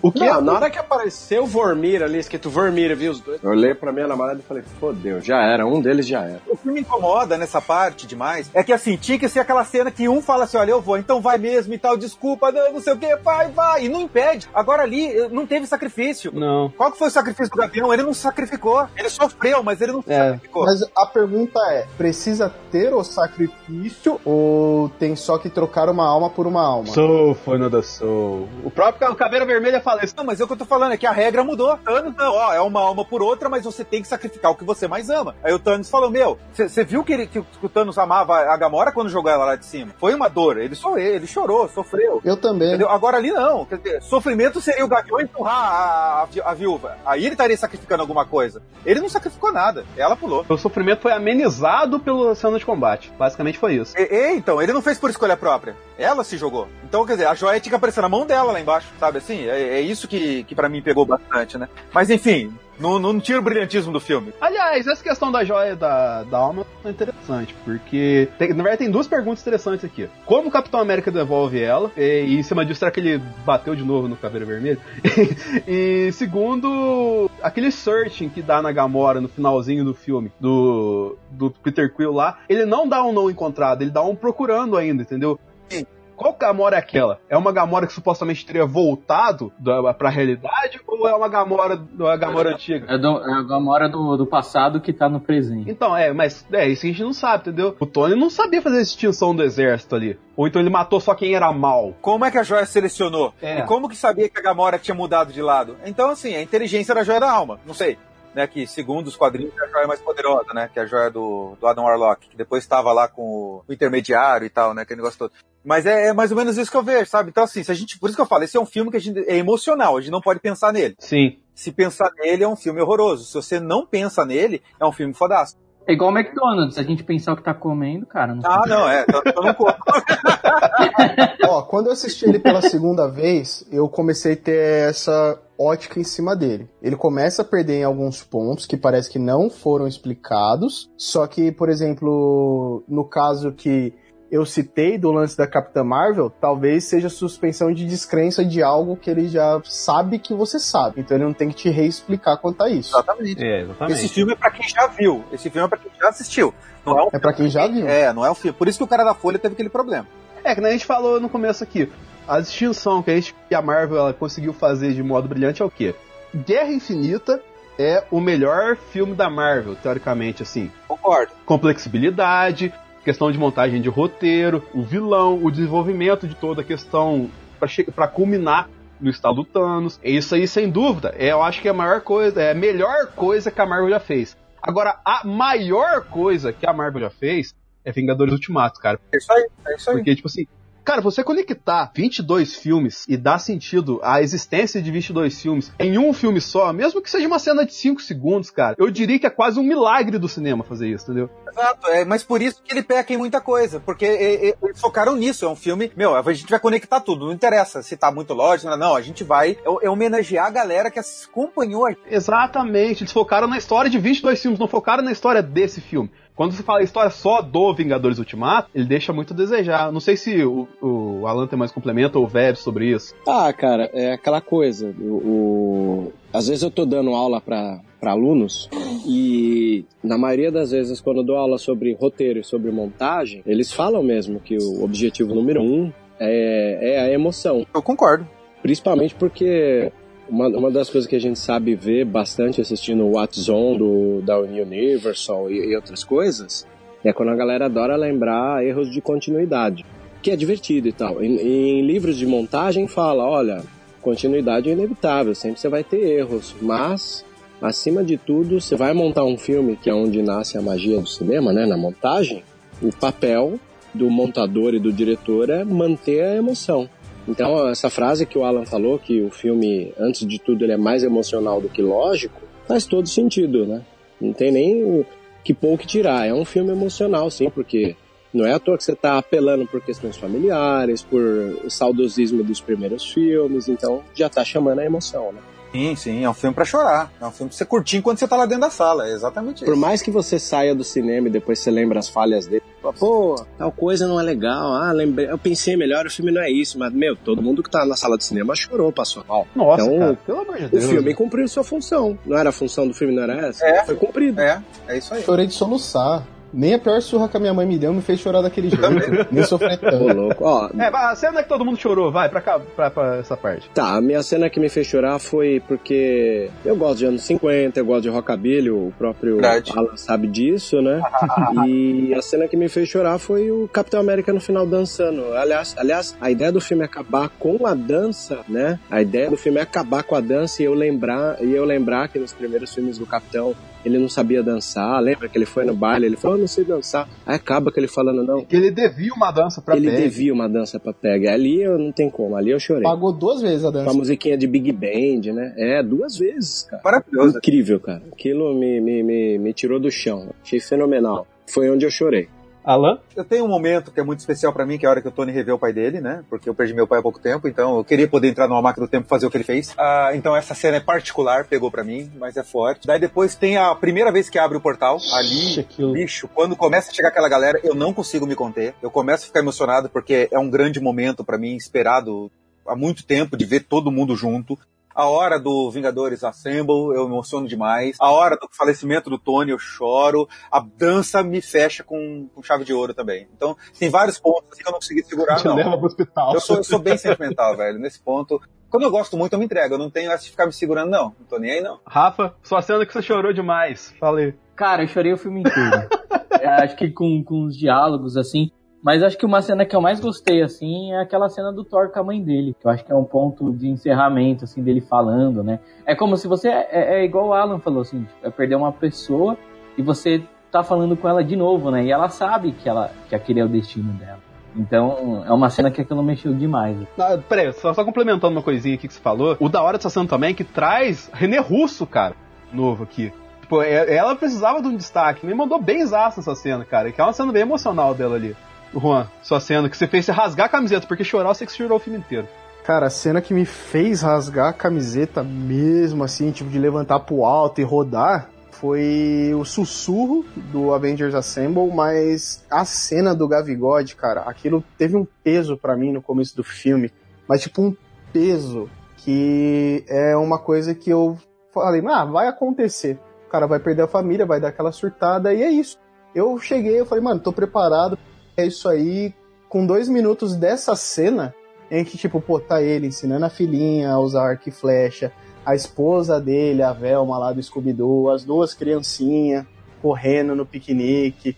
O, a- o lance, tipo, sabe aquelas conversas triviais que o Tarantino faz de nego conversando sobre qual Seinfeld Style. Pra você ver como aquilo é crível. Tipo, eles conversando sobre o sanduíche. Tipo, meu, você tem noção do que é, tipo, ter uma conversa sobre o recheio do sanduíche nesse começo de filme e você transforma isso numa coisa completamente banal, completamente, tipo, é normal, assim, é a vida acontecendo, e de repente você percebe que o cara, que foi um dos, das pessoas que abandonou essa vida de herói pela família, junto igual aconteceu com o Homem-Formiga, que foi citado lá atrás.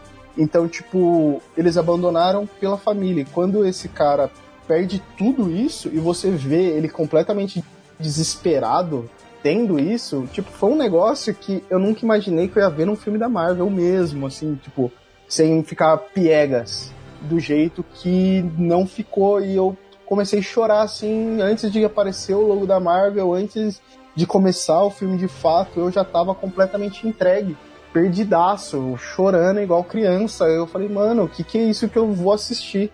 E eu não tava preparado para nada disso. Aí quando chega no ponto mais próximo do final do filme, que tem essa cena que eu rasguei camiseta, joguei pro alto, chorei de soluçar, a pessoa do meu lado me abraçou. Nem sei quem é, nem perguntei o nome depois, porque, tipo, tava sem condições. Porque, porra, tenho 24 anos.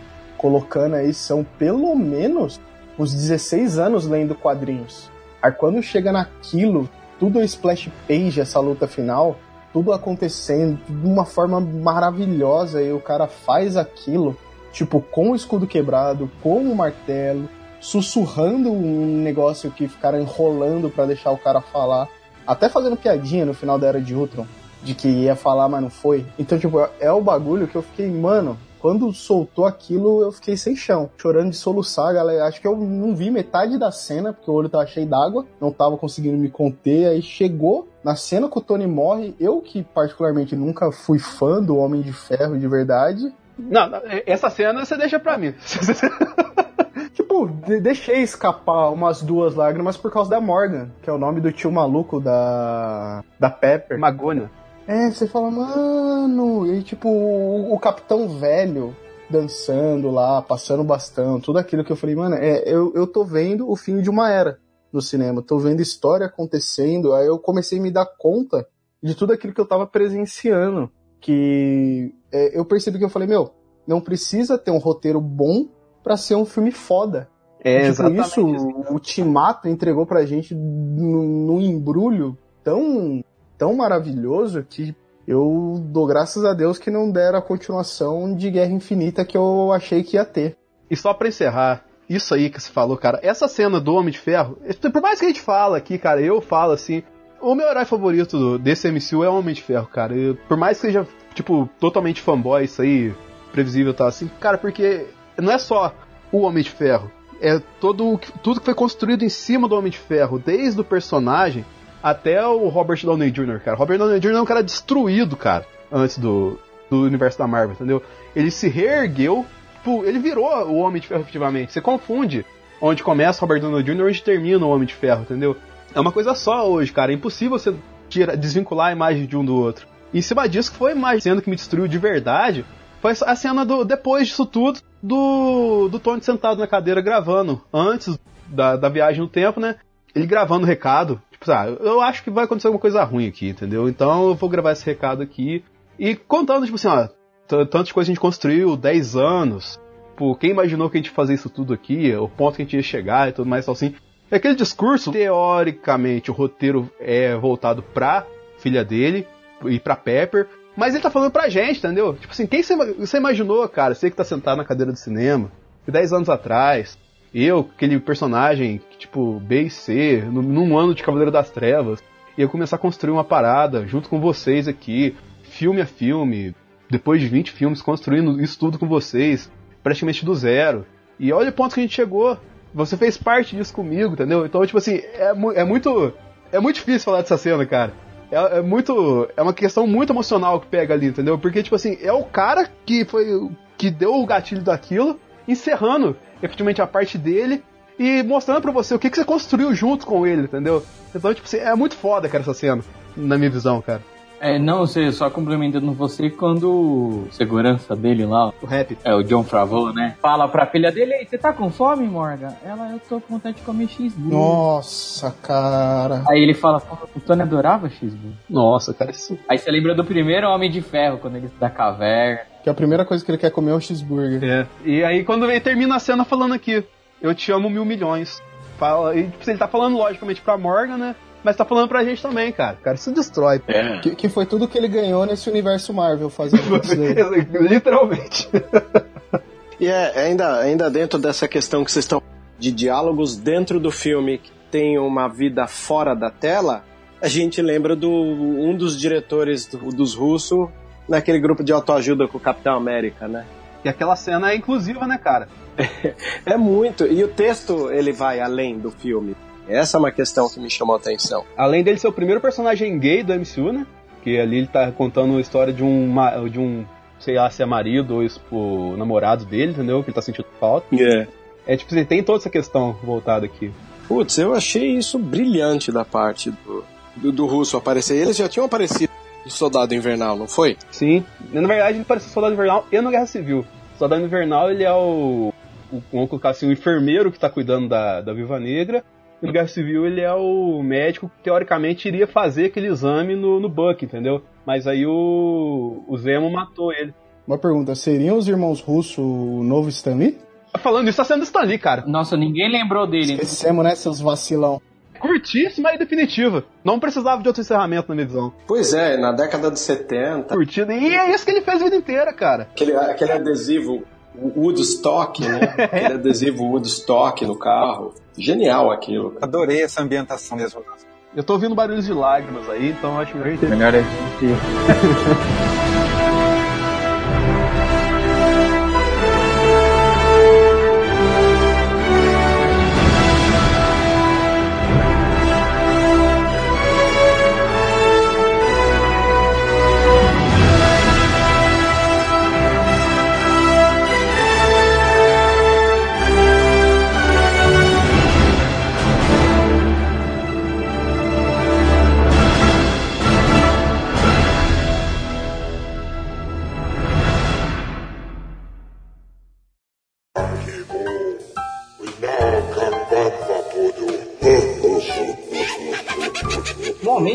do Jabá.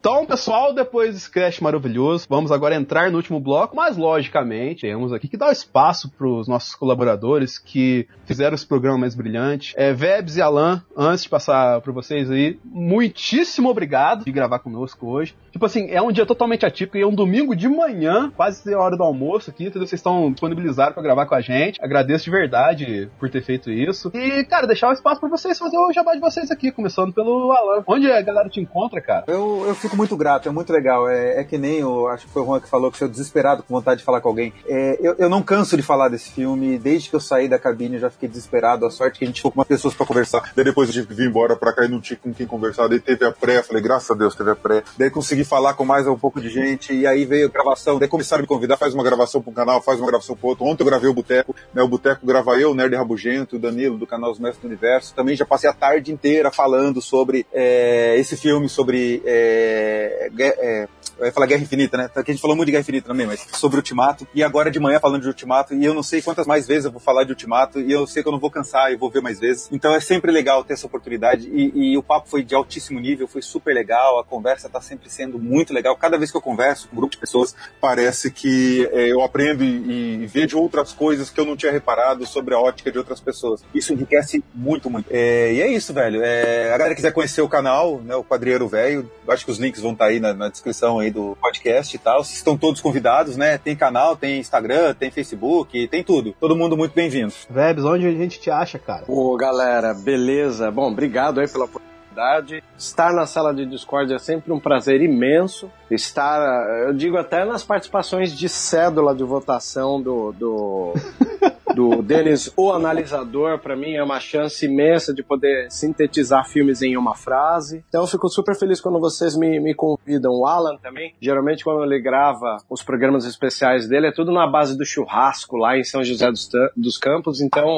é, tem que chamar ele pra essas paradas aí. Gente, é inesquecível, então. E é legal, porque no final a cultura nerd, a cultura geek, a cultura pop, ela une as pessoas para falar daquilo que as emociona. E, é sempre um prazer prazer estar falando com vocês disso. Eu faço parte da Sociedade Jedi, né? É uma página toda baseada em Star Wars, embora eu tô de férias porque os fãs de Star Wars me irritaram a ponto de eu precisar de um descanso. Vamos chegar lá ainda. é, um dia, com certeza. Então eu tô no meu momento sabático, descansando um pouco. E é, foi até bom, porque daí eu pude me focar mais aí nos filmes da Marvel para poder aproveitar o máximo possível, né? E o, o maior resultado desse aproveitamento está sendo aqui com vocês nesse bate-papo. Então, agradeço de coração. Que isso, cara. A gente agradece a participação de vocês aí. É, Rafa, Juan, vocês estão com um projeto pessoal agora que eu sei. Sim, sim. É, falando primeiro, eu tô com um Boletim Cast lá também, Cultura Pop mas não é uma tão debate aí como sala, né? Lá a gente é mais, tem mais regras, porque o Denis aqui é tudo bagunça, né? Ah, aqui é loucura! É pra discordar! e tem o VDTA Cast, então, podcast de comunicação que eu tenho, fala de marketing digital, design e outras coisas aí que eu comecei agora. E para encerrar, eu lembrei do. Ontem eu vi o trailer do How to Make Memes, fizeram uma paródia do Ultimato, né? E no final, quando dá todo mundo a mão lá, fala: Thanos é mal. É, mas nós somos mal. nós é pior. Ele é mal. E nós? Também. É mal também. É, Juan. Então, pessoal, acho que como a galera da sala da Discord aqui já sabe, esse ano eu comecei a fazer a faculdade. Logo eu uma pessoa que sempre fui contra todas essas questões de estudo, parte acadêmica, coisa e tal. E eu tenho que falar para vocês que agora toda semana eu tô encabeçando as entrevistas para o que seria o Fatec Talks. Já que eu tô cursando a Fatec, é um podcast onde eu tô apresentando os cursos, a unidade, é, toda a situação de processo de vestibular, esse tipo de coisa. Então, lá vocês provavelmente não vou encontrar esse Juan Porra Louca gritando, surtando, falando palavrão. Tendo essa pessoa caótica que eu acabo sendo aqui no sala. É uma visão minha um pouco mais profissional e voltada para ser mais sério mesmo, já que é parte acadêmica. É claro que eu não vou deixar de soltar uma piada ou outra, mas a pegada lá é completamente diferente dessa que a gente tem aqui no sala. Então, se você é jovem, quer fazer faculdade, mesmo sendo mais jovem, nada impede você de fazer, e tem interesse em cursos na área de tecnologia, formação, esse tipo de coisa, dá uma procurada aí no seu agregador, onde seja que você esteja escutando, só pesquisar Fatec Talks. Eu tô sendo âncora e tô entrevistando toda semana o pessoal de cada área para poder apresentar os cursos. E complementando aqui, pra gente já começar a última pergunta do último bloco, que é, curtinho. Primeiramente, agradecer quem acompanha o analisador, porque a gente conseguiu a gente bateu o recorde do vídeo mais visto do canal com análise de spoilers do, do Vingadores Ultimato. Então isso me deixa muito feliz. Eu tava olhando os analíticos ali, tem coisa do Alan pro meio também, porque, tipo assim, tá pegando muito tráfego do Alan, e isso é da hora. é sério, é sério, tá pegando muito tráfego Fico com o muito celular. honrado. Em termos, o Alan é um pouco culpado disso. É. Legal, fico feliz, fico feliz, fico feliz. Além disso, a essa altura eu já soltei um vídeo que eu fiz na pré-estreia de Vingadores Ultimato. O que, que eu fiz? Levei minha câmera na pré-estreia entrevistei 10, 12 pessoas ali sobre expectativas do filme, entendeu? Essa questão que a gente sempre deixa aqui no Sala da Discordia, e o que eu tento de vez em quando replicar no analisador, que é essa questão pessoal, entendeu? Isso aqui é um feito, isso aqui é história acontecendo pra gente, tem que aproveitar, entendeu? Então fui pegar a opinião do fã mesmo, que assistiu tudo. Tem gente que, a maioria, na verdade, é tudo 16, 17 anos, entendeu? Então quando começou isso, era todo mundo criança de verdade, entendeu? Então você vê ali a galera falando sobre isso, é divertido demais. E logicamente, como eu citei anteriormente, o infográfico de tudo que aconteceu antes de Vingadores Ultimato, se perdeu alguma coisinha, tá lá escrito. Inclusive essa questão que o Juan falou da, da PEG e tudo mais, tem, tem superficialmente lá, entendeu? Então vamos pro último bloco aqui, mas são duas perguntas bem rapidinhas pra gente encerrar. Primeiro, palpites para o futuro. Vai, Alan. Cara, eu acho que agora eles vão focar muito mais pesado nas séries por um tempo, né? Até pra poder promover mais o Disney Plus. É, filmes a gente tem o quê? Com- é, acho que já o quê? Viúva, Viúva Negra, né? Tem Os Eternos, Doutor Estranho 2, Guardiões 3. É o filme do Mestre do Kung Fu. E tem mais um Guardião. Não, qual que é o outro? Pantera 2. Pantera 2, né? Então tem seis filmes aí que não tem data, que não tem nada, só o ano, né? A partir de 2020 deve começar a sair uma coisa ou outra. Então eu realmente eh, tô deixando a minha cabeça bem aberta pra receber tudo de novidade que eles possam trazer, né? Eu acho que eh, vai ter muito pouca referência ao que já aconteceu e eu espero que a Marvel seja a Marvel, seja a Casa das Ideias e traga muita novidade, muita novidade. Assim que eu vejo. Rafa? Bem, eu concordo com o Alan, eu também espero um pouco desse Homem-Aranha aí. É, tem Homem-Aranha que É, na verdade, fecha, né, cara? O Homem-Aranha, que até o Kevin Feige falou que realmente é o que encerra mesmo. Só que eu acho que não vai ser muito megalomaníaco, não. Vai ser mais é, nostálgico. É, é, eu acho que vai acontecer alguma ligação aí que a gente pode ver no futuro. E eu acredito que agora os filmes vão ser mais pautados no, no verso solo de cada personagem. Não vai ser alguma mega ainda, eles não vão construir um, um evento se preparar. É que eles têm que construir novos Homens de Ferro, novos Capitão América aí. Eu acho que agora vai ser focado mais no Pantera, mais Doutor Estranho. Doutor Estranho, Capitã também. Principalmente Capitão. Pelo que a gente viu no Ultimato, cara. Cara, eu quero ver mais Capitã Marvel. Essa Capitã Marvel do Ultimato eu quero ver pra caramba, cara. Pelo amor de Deus, que mulher espetacular. Queria ver Capitã dirigida pelos irmãos russos. É, aí seria um... legal. Juan!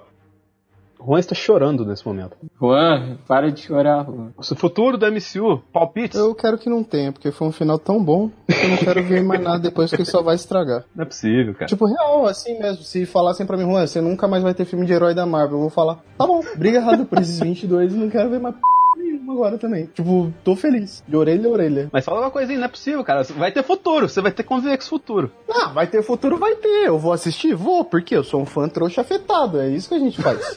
Não importa que eles caras entregarem. Vou fazer o filme daquele maluco lá que luta com o Gifu, mano. Eu vou estar na pré-estreia. É isso, tipo. Os caras não vão largar o osso nunca mais. Ainda mais agora chegando o quarteto, chegando os X-Men daqui uns cinco anos, que é o Kevin Feige falando, não, não tem previsão tão cedo, não sei o quê. Legal, eu sei que não tem, mas eu sei que vai continuar acontecendo. Tanto é que é o quê? Mês que vem, daqui dois meses, que tem o Homem-Aranha 2, que já deu spoiler do final de Ultimato. 4 de julho. 4 de julho, ó, que bosta. Junto com Stranger Things. Podia muito terminar esse ano sem mais nada. E tipo, o Miranha só vinha no que vem. Mas é a Sony, né, cara? Vebs, É que assim, eu, lendo as coisas que o Kevin Feige falou, né? Você tem é, que a, a Capitã Marvel ela é o elo de ligação paz, então tenho expectativas muito boas, até porque eu gosto da heroína. E também pelas séries de TV. Eu acredito que é, a Disney ela consegue analisar que os problemas de Star Wars em dar um descanso e voltar possam ser problemas novos para Marvel. Então acho que é por isso que ela vai tentar investir bastante em série de TV. Como disse o Alan, para inflar a Disney mais, né? Plus. E também falaram que o universo compartilhado foi uma coisa ousada que não vai voltar a ter. Porque aí você imagina, meu, você segurar um grupo de atores 10 anos, evitando eles de correr risco, porque se alguém morre, o cenário inteiro. Então, é, o Feig já falou, não vai ter universo compartilhado, serão filmes isolados e que a gente já não já, já tem, né, de antemão informação que não, vão, não vai surtir a ideia de um grande evento no final. Então aí cabe a eles experimentarem às vezes a ideia de novos diretores, porque assim, o ramo de Hollywood ele funcionou um bom tempo, é, fazendo com que diretores de filme de horror fossem diretores de videoclipe que estavam ingressando para Hollywood. Então eu fico pensando o quanto isso possa vir a ocorrer com filmes novos de heróis da Marvel. Você experimentar diretores novos, incluindo o mercado de Hollywood, né? Então deve ser por isso que não precisa ter o universo compartilhado, porque você não precisa tanto dessa ousadia em primeira mão. Então vamos esperar o que, que vai acontecer com esses séries de TV. Quero muito que as séries de TV tenham mãos de showrunners muito bons, né? A gente já tem visto que a Netflix deu um up com, com séries de heróis por conta desses showrunners, né? Que metade da série é um showrunner, né? Titãs foi isso. É, até alguma coisa da Marvel, assim, tem sido, e é o que eu espero. Então, ah, eu não tenho como criar grandes expectativas ao mesmo tempo que eu não tenho como esperar o pior. É, é esperar um novo formato, né? É, eles estão experimentando. Ah, vamos experimentar fazer algo colossal? Esses 10 anos foi algo colossal. Agora eles vão experimentar coisas mais intimistas e é nisso que eu quero ver como vai ser o aproveitamento do público, né? É, é isso mesmo, eu penso exatamente isso, velho. É esperar para ver, porque não tem como. É, eu lembro que no boteco a gente até fala que, o, na verdade, o Rabo Gento ele fala isso. Ele fala assim, cara, eu vejo que eles chegaram e fizeram um, sei lá, um 7 a 0 com o, o, o Infinito, com Guerra Infinita, e aí eles fecharam tomando aí um de 5 a 0 no outro filme, mas fechou bem, mas eles já tinham ganhado, não precisava correr tanto para ganhar nesse. Administrou o resultado. É. é. agora como é que ele vai fazer, né? Tipo, teve uma, um, um pico tão alto que eles colocaram a barreira deles mesmos. Então, eles vão ter que fazer algo completamente oposto e diferente para justificar o fato de que vai ser muito difícil chegar a algo do tamanho de Guerra Infinita. Pois é, que é o que a gente está enfrentando em Star Wars. Exatamente. Exatamente, que é o problema de Star Wars. É. Mas só o meu palpite, cara, e, apesar de eu acreditar que eles vão começar a focar uma coisa mais isolada, eu não acho que eles vão encerrar a questão de universo compartilhado, entendeu? Mas eu acho que, assim, vai ter uma primeira, vamos supor, um primeiro grande evento, querendo ou não, hora que os mutantes entrarem de verdade, cara. Porque com o X-Men é uma coisa muito grande, cara. Sabendo explorar, a hora que chegar X-Men de verdade, com dois pés na cara, assim, não vai dar pra você segurar a galera, entendeu? Você vai ter que fazer uma coisa grande. Não é impossível você fazer X-Men pequeno, entendeu? Se fizer X-Men pequeno, você tá perdendo X-Men, entendeu? Então eu acho que não faz tanto sentido. Isso, respondendo a última pergunta agora, pra gente encerrar, com uma resposta curta. Vamos lá. Vou começar pelo Alan. O que representa o MCU para você, cara, para encerrar? Para representa é, uma realização de, de um sonho que eu nunca tive, sabe assim? Quando eu era moleque, eu nunca imaginei que, que né, da minha infância nos anos 80, eu nunca imaginei que um dia eu estaria assistindo algo tão maravilhoso, uma transcrição tão legal, divertida e com tamanha fidelidade é, no cinema um dia. Eu nunca pensei. Por isso que eu falo assim, é a realização de um sonho que eu nunca tive. Maravilhoso. Para mim, esses 10 anos de MCU representam uma nova revolução da cultura pop de entretenimento. É aquilo que eu comentei ali no começo do podcast. O que a gente tinha por ler por aí que Star Wars revolucionou em 77, eu só vejo uma verdadeira nova revolução agora. Eu não vejo a grande revolução em Avatar, talvez prequels de Star Wars e Avatar revolucionaram a maneira de você exibir industrial, né? É, você exibir filme no multiplex, mas a revolução cultural que vai além de ver um filme, mas chega ao ato de você comprar um boneco, ter roupa, né, você usar isso como moda e achar que tá na moda, não é brega, sabe? É uma série de baterias de, de de, situações que eu só vim em 77 para cá, assim, eu não tive um advento como esse. Então, é uma nova revolução, sim, da cultura pop. Juan, o MCU, em uma frase, o que representa para você, meu querido? Representa para mim dinheiros que é tudo que eu gastei todos esses anos indo assistir isso daí.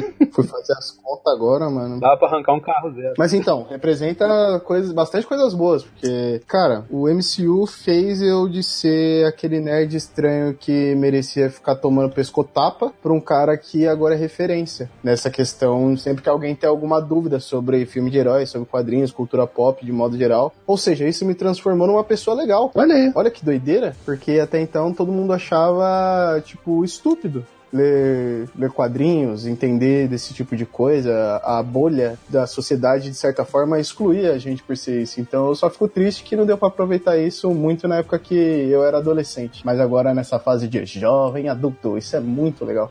Porque, tipo, a galera no trabalho tá falando, tipo, caraca, nossa como você entende dessas coisas? Mal sabe eles que eu fico puxando muita coisa do conteúdo do quadrinheiro velho, né? Dou uma olhada aí, lá, rapaz, dá, né? Pegou essa punchline pra chamar o cara pra mais Ah, que honra, aqui? que honra, velho. Assim vocês me deixam. Mas Dá aquela massageada no ego do convidado? Pegou, pegou, pegou? eu só ligo a Não câmera e fala, falo, velho.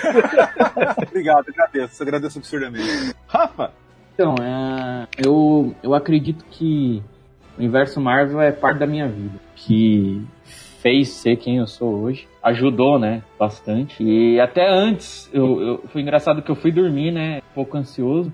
E eu sonhei é, na primeira vez que eu fui ver o primeiro Homem de Ferro. Eu tinha 18 anos, então. é, até mandei uma mensagem pro meu amigo que eu vi, né? Que a gente viu junto na época. E precisa ver como teve peso, né? E quando ele falou a fala lá de. Eu entrei na caverna, saí de lá diferente, eu vejo toda a minha vida no decorrer dos filmes. que isso, hein? E, cara, pra encerrar, eu não. Cara, gratidão que o MCU representa pra mim nesses, nesse tempo todo. Porque se não fosse pelo MCU, cara.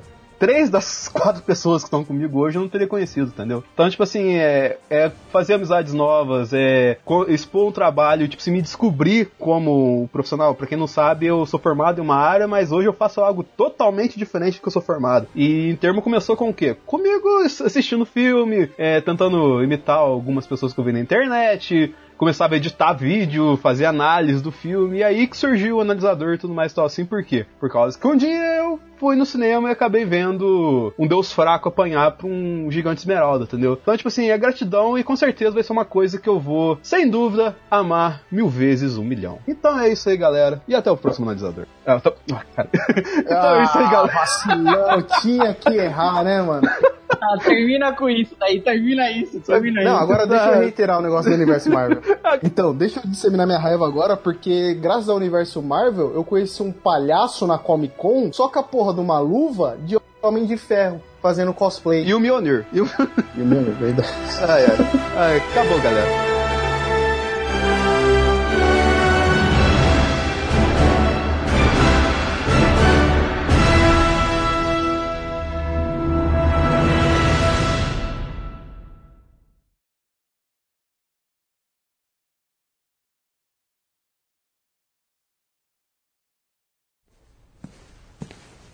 Oi, eu sou o Capitão América.